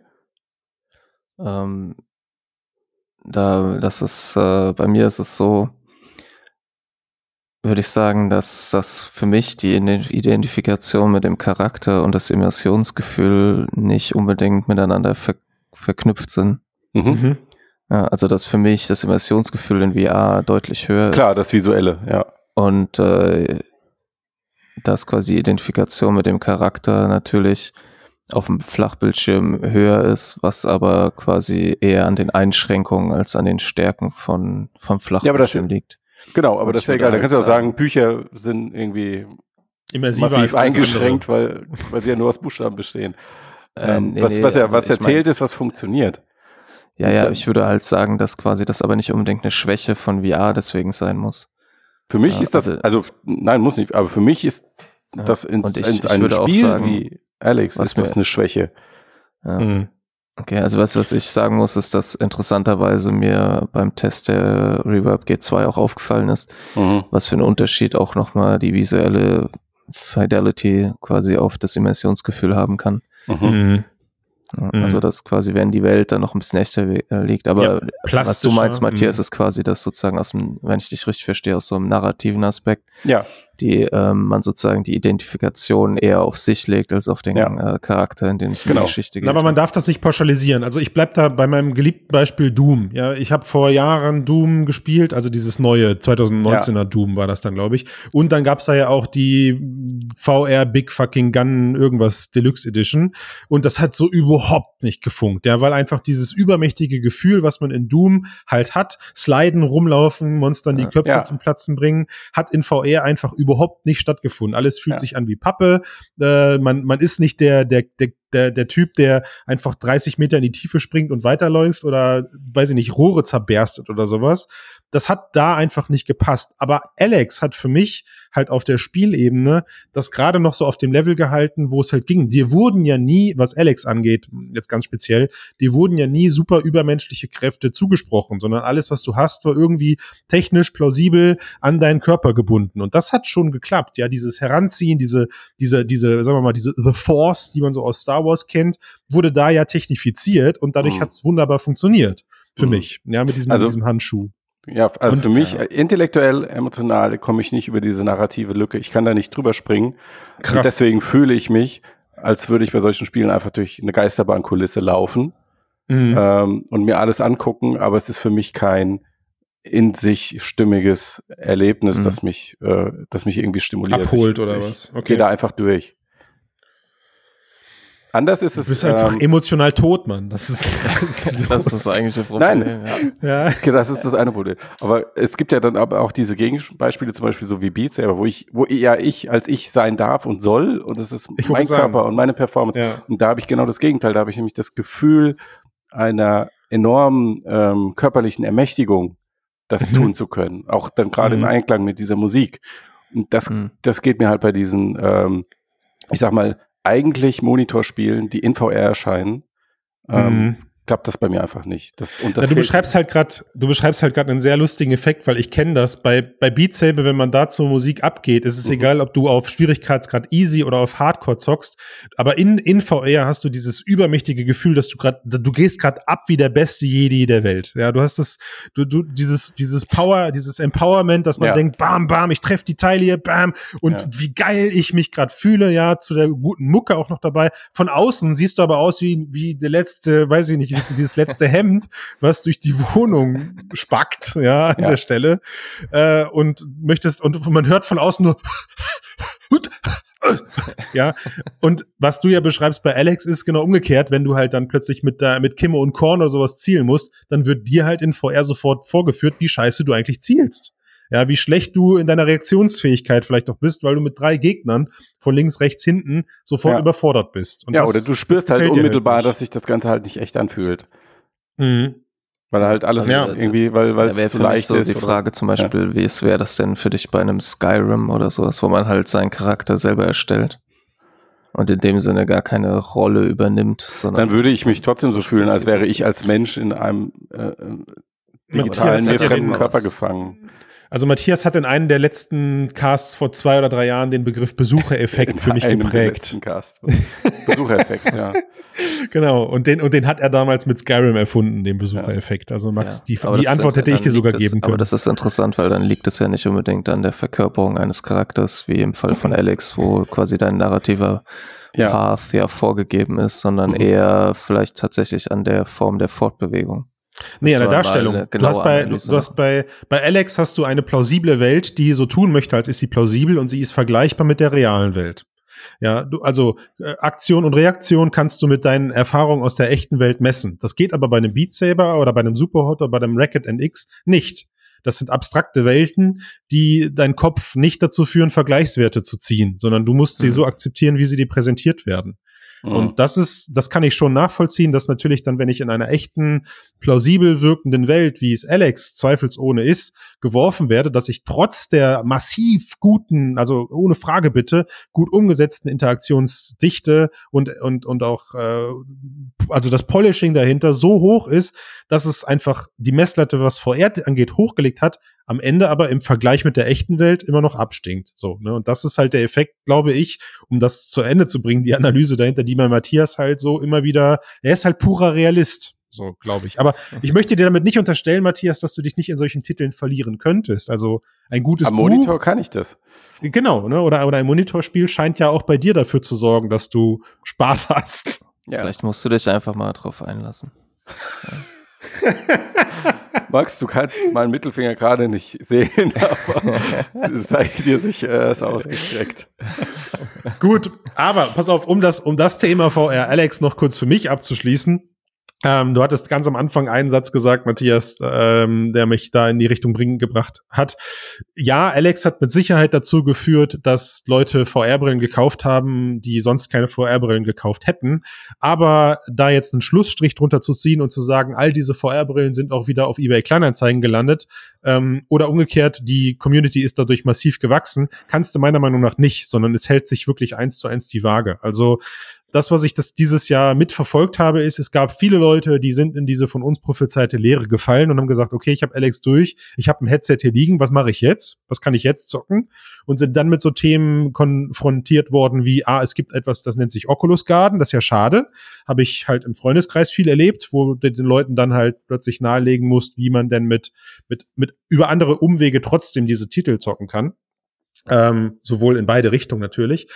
Äh, es hat aber, es hat aber genauso dazu geführt, dass Leute bei den VR-Brillen geblieben sind. Also sie haben gesagt, sie sind nicht in dieses Loch gefallen, sondern sie haben gesagt, geil, jetzt habe ich das Teil ja hier. Ich bleibe und schließe mich dieser kleinen, aber immer noch wachsenden Community an.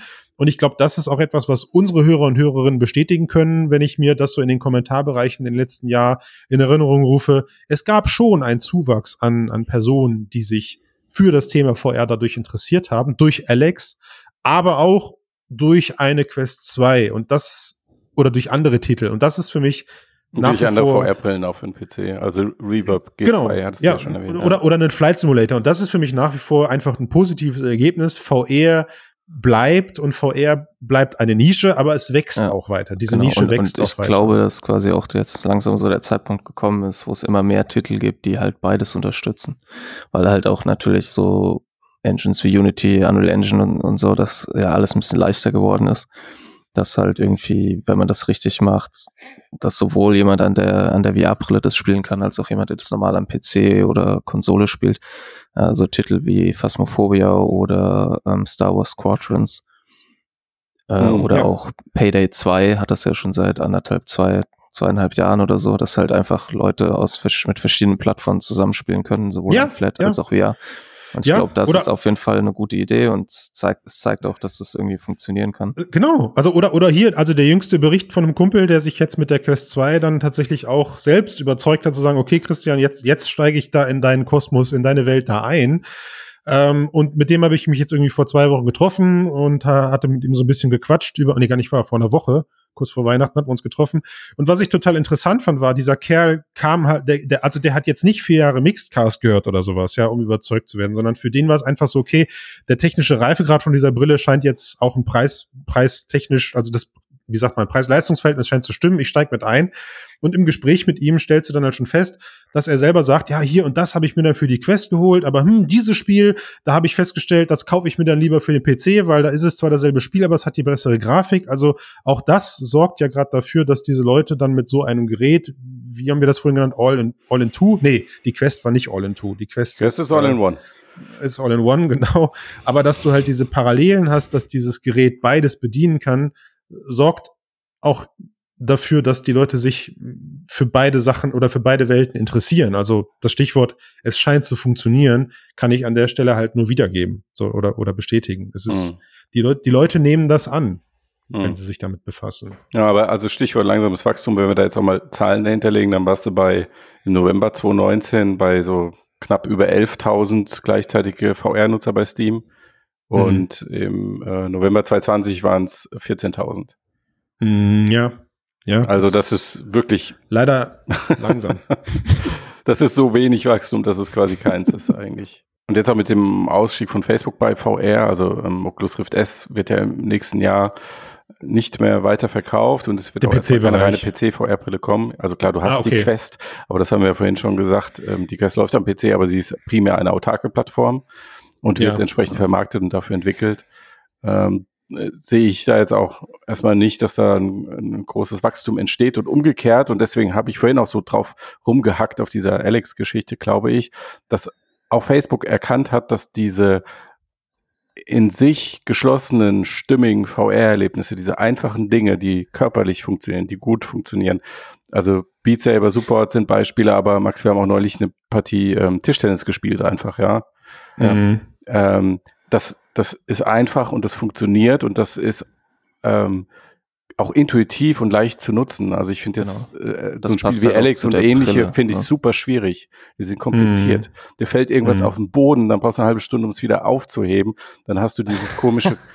ja, es wird, sorry, aber es wird alles darauf optimiert, dass es irgendwie so intuitiv ist, aber dann benutzt du dieses Spiel und es funktioniert halt nicht so intuitiv. Klar, ein hochheben, falsch schießen gespielt, ist easy, Matthias. aber dann Magazin ja. wechseln und alles und das wird so fummelig und kompliziert. Und aber das ist der Weg, glaube ich, den Facebook jetzt eingeschlagen hat. Und da wird das Geld hingehen und viele werden folgen. Und ich sehe diesen AAA, AAA VR-Markt, ähm, den sehe ich jetzt eigentlich gar nicht mehr im Moment. Ja, ich denke auch, dass, ähm, dass Facebook hat es auf jeden Fall aufgegeben. Und wenn man jetzt so überlegt, fall, fällt euch irgendein Titel ein, der noch kommt, wo man sagen würde, ah ja, das ist hier AAA. Nö. Nicht so wirklich, ne? Also es gibt zwar halt Titel, die vielleicht sowas versuchen, aber halt nicht, ja, Medal of Honor war jetzt so ein Versuch, aber der war schon lange in Entwicklung. Das war das letzte von Facebook. Hm. Und ich denke deswegen auch, dass interessant wird halt, was Valve mit seinem kommenden Titel macht. Ja. Wie das, was das für Impulse halt setzt, ja, wenn halt quasi so ein Entwicklerstudio in, in VR Cross-Plattform, Schrägstrich, Flat VR-Titel mit Multiplayer-Komponente bringt. Ähm, ob das dazu führt, dass halt ähm, mehr Leute sich mit sowas beschäftigen und vielleicht ja, mehr, aber so wie viele Titel. Mehr? Ja, aber ich meine, es wäre vielleicht schon mal ein gutes Signal, wenn ähm, Titel wie Beat Saber ja. nicht mehr jeden Tag auf Platz 1 stehen. Ja, und, und das aber wohlgemerkt nicht bei der Quest, sondern bei Steam VR. Mhm. Und das ist halt krass. Mhm. Und also ich, ver, ich verstehe auch diese ganze, äh, ich komme ja selbst originär aus dieser Richtung und diese ganze Hardcore-Gaming-Bereich. Ähm, das glaubt man manchmal aber, gar nicht, wenn man dich kennt. Nee, weil ja, man wird ja auch älter. Ja, das ist das eigentlich. Ich, ich kann diese Perspektive ja. vollkommen nachvollziehen, aber ich denke, ja. so langsam kommen wir an einen Punkt, wo du draufschauen musst und akzeptieren, okay, VR ist vielleicht doch für was anderes optimal. Eher so das, das Smartphone-Game, der, der Mobile-Game-Bereich. Also halt. ja, sagen, oder halt äh, Nintendo Wii in geil.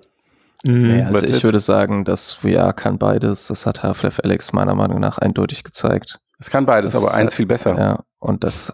Und eins einzigartig.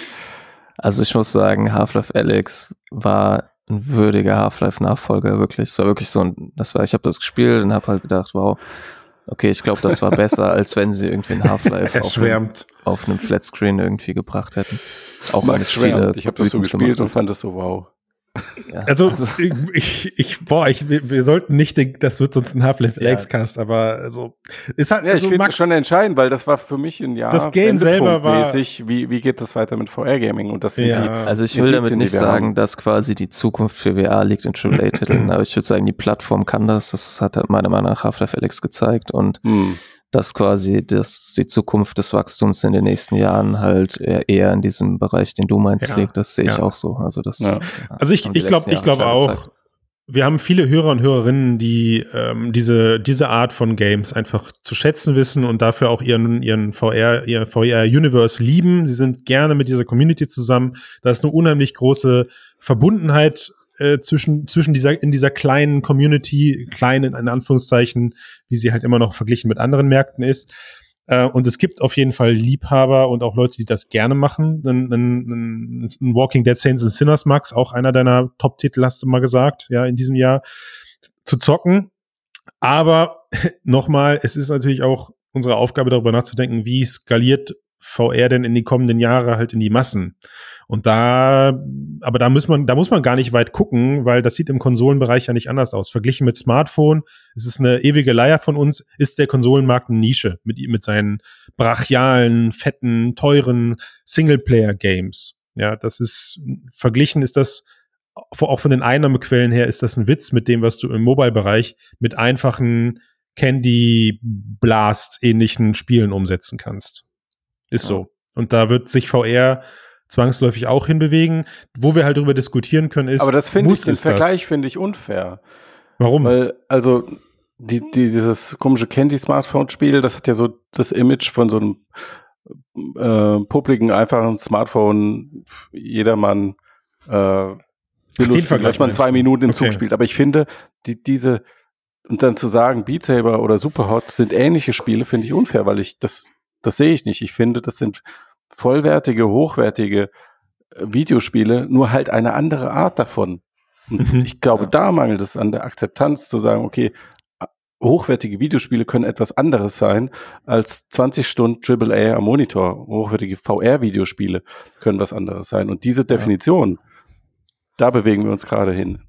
Ja, Gut. Das, das würde ich aber auch sagen, das, das sehe ich auch so. Ja. Also das hat man ja auch äh, am Flat-Screen-Bereich mit Titeln wie äh, Stanley Parable oder sowas gesehen. Dass quasi da, es gibt halt Raum für Experimente, für Spielerfahrungen, die einfach ein bisschen anders sind, die dann vielleicht kürzer sind, aber die halt so einen Mehrwert liefern, dass man sagen muss, ja, das ist halt kein Candy Crush, dass ich irgendwie mhm. kurz nur spiele. Mhm. Ähm, und ich glaube, dass die Reverb G2 zum Beispiel zeigt, also dass überhaupt HP sich hinstellt und nochmal eine Brille rausbringt dass es halt schon einen Markt dafür gibt, aber dass er halt nicht im AAA-Bereich liegt, sondern dass es halt, es wird halt für, für Plattformen wie die Quest gibt's halt mhm. eben diese kurzen Spielerfahrungen, die ja auch, die ganze Plattform der Quest ist ja auch darauf ausgelegt, du ziehst das Ding auf und es geht halt los. Dazu passt ja auch einfach so eine Spielerfahrung und dann eine Plattform wie die Reverb G2 oder so zielt dann halt eben nicht auf die Alex-Spieler ab wahrscheinlich, sondern halt eher auf die Simracer und Flight Microsoft Simulator. Flight Simulator, Leute. Ja, ja, ja, auf jeden Fall. Also ich meine, was, was man, wir sind ja immer noch im Jahresendcast, was man aus der Sache auf jeden Fall herausziehen kann, ist, bestimmt wird all das, was wir gerade, wo wir gerade drüber nachdenken, in welche Richtung es sich gehen kann, wird halt bestimmt durch den Content. Und da sehe ich halt schon die Gefahr, mh, hm, ihr habt's mal äh, auf, auf der, auf der, auf der, auf mix.de selbst jetzt ist es im Tomislav großartigem Jahresrückcast so ein bisschen festgehalten als, der, als Punkt drei Facebook auf dem Weg zum VR-Monopol. Ja. Mhm. Und ich glaube, das ist, das ist schon eine Sache, die uns auch im kommenden Jahr noch betreffen wird, weil wenn Facebook natürlich nur solche Snack-Spiele liefert, VR-Snack-Games. Ja, ähm, ja, aber siehst du, du machst es schon wieder. Beat Saber ist kein Snack-Spiel. Support ist kein Snack-Spiel. Ist Für mich eine andere Art von Videospiel. Also verglichen, verglichen mit Ja, aber das, Alex das kommt da, weil du, weil du, weil du 30 Jahre äh, ich doof bin. Nee, nicht weil du doof bist, aber weil du aufgeladen bist, mit 30 Jahren so haben Videospiele zu sein. Mhm. Und jetzt kommen okay. da halt Leute zusammen und dann kommt vielleicht auch eine Zielgruppe dazu, die sagen, nein, Videospiele können so sein. Sind so, okay. Ja. ja. Sie sind, sie sind ein Beat Saber, sie sind ein Racket NX. Sie sind und das, ein, da, und das okay. wird für mich der nächste Schritt sein, dass man sich von diesem Gedanken löst äh, und immer diese Vergleiche zieht und auch wie lang ist sowas und so weiter, sondern dass dieses äh, Zusammenschmelzen von Bewegung und Gaming und das auf einem hohen Niveau, also sowas wie wie versprochen hat, wird jetzt eingelöst. Ähm, und dass da auch einfach neu, eine neue Art von Nutzern hinzukommen und neue Art von Anwendungsszenarien, allein was so im Bereich Sport, Fitness passiert, ähm, mhm. in Kombination mit Musik, all diese Dinge. Und da bin ich wirklich gespannt drauf. Nicht, weil ich den Leuten das andere nicht gönne, aber das kenne ich schon alles. Okay. Ja. Ich meine, ich glaube, was da halt eben eine Rolle spielt, auch ist, es geht ja nicht nur darum, ey, das ist jetzt 30 Stunden und so weiter und so fort, sondern es geht ja um diese, um das Storytelling. Ich genau, Story-driven. Also Videospieler ja. als ein Storytelling-Medium, was als, ja, ja, ja, Jahrzehnte gedauert hat, bis das, glaube ich, im Allgemeinen akzeptiert wurde, dass das geht. Und die Frage ist jetzt halt, was macht die VR-Plattform daraus? Ja.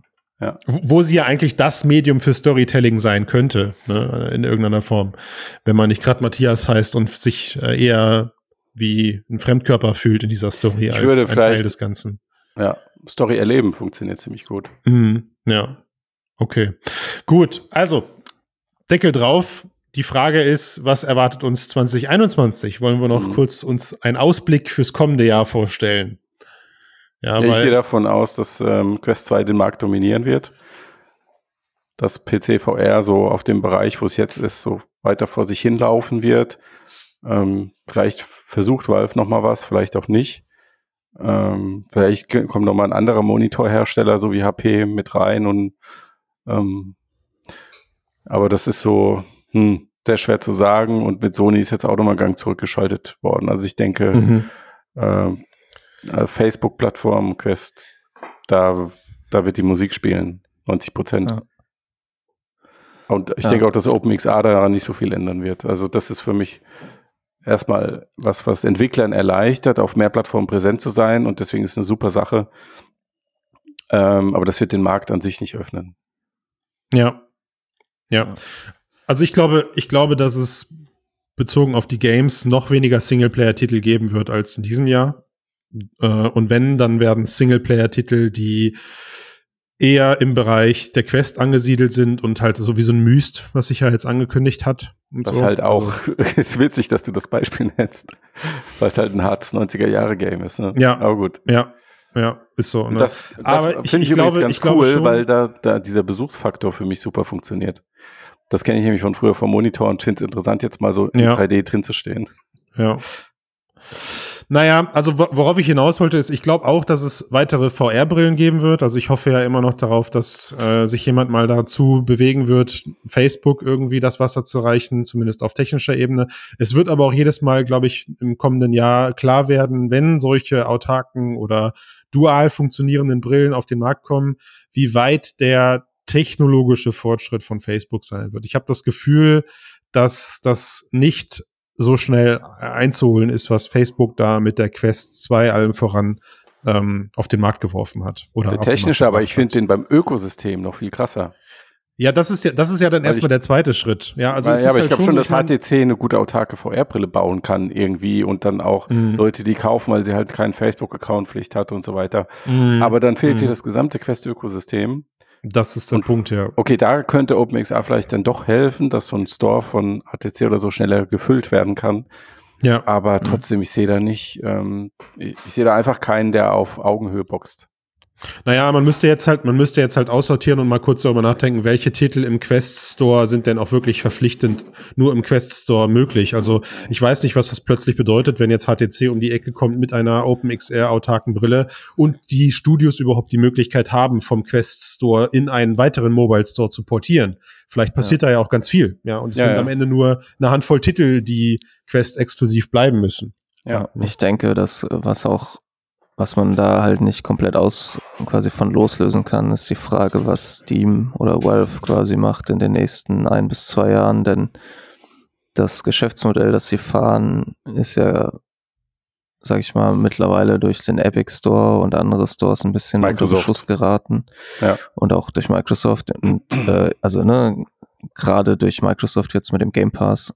Ähm, und die Frage ist halt, wie sich Steam weiterentwickeln wird. Und ich könnte mir vorstellen, dass das je nachdem, was die vorhaben, kann natürlich mhm. sein, dass sie versuchen, für immer so zu bleiben, wie sie sind. Aber wenn nicht, dass es auch da Auswirkungen halt auf den VR-Markt geben könnte, wie das halt potenziell Steam irgendwann auch so ein, wenn jetzt äh, HTC eine autarke Brille rausbringt, ja, dass es vielleicht auch irgendwann zu so einer Art mobilen Markt von Steam kommen könnte. Mhm. Und es gibt ja dieses Gerücht konkret, ähm, auch für den Epic Game Store. Also da hatten wir ja eine ja. Quelle, die uns das erzählt hat, dass ähm, Epic darüber nachdenkt, ähm, die Plattform, Gaming-Plattform insgesamt deutlich über den PC hinaus zu erweitern und dann auch ähm, für VR und für alles auf OpenXR gebaut halt ähm, eine, Plattform, eine eigene Plattform anzubieten, wo dann natürlich auch, wenn man das weiterspinnt, so ein, eine Hardware von HTC in Autarke sehr gut reinpassen mhm. würde. Definitiv, ja. ja. Definitiv. Also es, es wäre es wäre ein schönes Momentum, wenn der Plan aufgeht. Ich glaube nicht, dass das 2021 alleine passieren kann. Das muss, das ist eher so eine Sache für, für ein paar mehrere Monate, Schrägstrich Jahre. Ja. Aber es wäre insoweit schön, weil es natürlich A, auf Entwicklerseite dazu führen würde, ich muss gar keinen Facebook-exklusiven Vertrag eingehen, weil ich die Möglichkeit habe, mein Spiel zumindest auf zwei, drei Plattformen zu releasen. Auch wenn ich über einen Mobile-Titel nachdenke. Das ist ja gerade so eher. Die Plattform, auf der das läuft, also die reine Hardware natürlich auch ne, nicht Facebook-exklusiv ist. Ja, der Ab, absolut. Kann jeder genau. halt in seine Brille ja, bauen. Ja. Ab, absolut. Ne? Also es ist, äh, wenn, wenn wir so eine Art Mobile-Gold-Standard erreichen, der ja definitiv zu erreichen ist, weil, wie du sagst, Max, das ganze Zeug ja eben nicht nur auf Facebook-Technologie basiert, wie gesagt, ich spreche ihnen halt immer noch ein großes, äh, ich spreche ihnen beim Tracking halt immer noch ein ja. großes Know-how zu. Das ist für mhm. mich bei allen mobilen Brillen, die ich dieses Jahr ausprobiert habe, und es waren nur zwei, ähm, ist das immer noch unerreicht, was Facebook da macht. Das ist rock solid im Vergleich. Aber egal. Ähm, der der du hast schon recht, also weil, weil ich dich ja eingangs unterbrochen ja. habe und meinte, ja. die, die Software ist das Schlimmere äh, oder das Anspruchsvollere, das Ökosystem. Ähm, da gehört natürlich mehr dazu als nur die Software. Aber mhm. diese, dieser technische Vorsprung jetzt beim Tracking, Handtracking, diese Features, ähm, ja. Also den meinte ich halt. Den, ja, ja. Hm, den, den, den meinte ich, dass, dass der halt nicht einfach so einzuholen ist. Ne? Aber ja. ich hoffe, ich hoffe, dass ähm, ja, und wenn es Epic am Ende ist, die sich da reinschmeißen, dann sei es drum. Ich glaube, Geld haben sie genug neben, neben Valve mhm. um sowas auszuprobieren, äh, um Facebook auch das Wasser zu reichen. Aber es muss zwingend ganz schnell bitte, bitte, bitte was in diese Richtung passieren, weil ich möchte eben nicht im kommenden Jahr dann nur über coole Quest-Titel sprechen, die, weil sie halt im Mobile-Bereich stattfinden. Ja, sondern da, da muss einfach ein, ein Mitspieler, mindestens ein, mindestens ein Mitspieler muss dazu. Sonst macht es keinen Spaß. Und bei den bisherigen Brillen, also einer Pico Neo 2 und einer, äh, ich habe schon vergessen, wie sie von HTC heißt, bitte entschuldigt an der Stelle, die Focus Plus, ja. Ja. Meine ich. Ne? Also das, ähm, das reicht halt nicht. Das reicht halt nee, nicht. Nee, aber HTC hat ja schon angekündigt, dass sie im nächsten Jahr neue Brillen da kommt bringen das. wollen. Ja. Ich denke, das. so eine Art Quest-Gegner wird auf jeden Fall dabei sein. Würde mich jo. überraschen, wenn nicht. Jo. Ja. Und wir haben ja immer noch ganz die, die, die ganzen, Anführungszeichen, Underdogs, die damit rumschwören, ja, die ihre XR Metaverses aufbauen wollen, die dann mit einer Telekom zusammen releasen oder mit, wir haben immer noch den französischen Hersteller mit seiner Lynx-Brille, die wir anfangs erwähnt haben, im AR-Bereich, ja, äh, die ja aber eigentlich B2B ist, ja.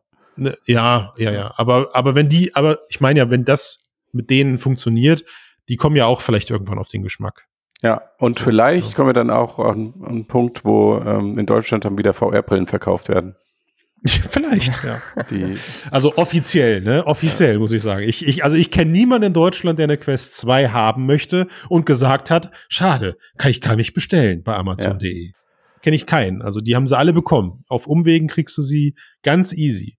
Verschickt ja. von Frankfurt. Aber das ist schon äh, ein sehr spannender Fall, der jetzt dann Ende März weiterverhandelt wird.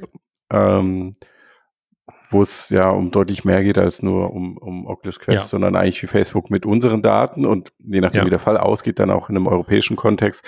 Und in den USA gibt es ja ähnliche Bestrebungen, ähm, wie damit umgegangen werden darf. Und das kann natürlich starken Einfluss haben auf Facebooks VR-Strategie. Könnte, ja. ja. ja. Gut. Haben wir jetzt alle Themen? Hat, haben wir irgendein Mega-Highlight vergessen? Ein Lowlight? Was von schon. euch im Kopf, was er unbedingt hier raushauen wollte? 2020 ist vorbei. Ja, das. Ja. Sollen wir jetzt was dazu sagen? Nein, nein. ich, ich verkrafte das schon. Weiß schon, ja. und ich. Das ist also wahrscheinlich, wahrscheinlich haben wir was vergessen, Matthias, aber darauf werden, da, darauf werden uns dann hoffentlich unsere freundlichen Hörer und Hörerinnen. Aber nur die bitte, nur die freundlichen. Zurecht, zurechtweisen und sagen, wie konntet ihr nur darüber nicht sprechen? Ja. Ich bin gespannt auf das, was uns im KI-Bereich erwartet, ähm, was ihr da jetzt mit dem hochkarätigen, haben wir schon verraten, dass es ein Gast ist? Ja, am Anfang, ja. glaube ich, ne? Ja, ja, mit dem hochkarätigen Gast da zaubern werdet, freue ich mich sehr drauf.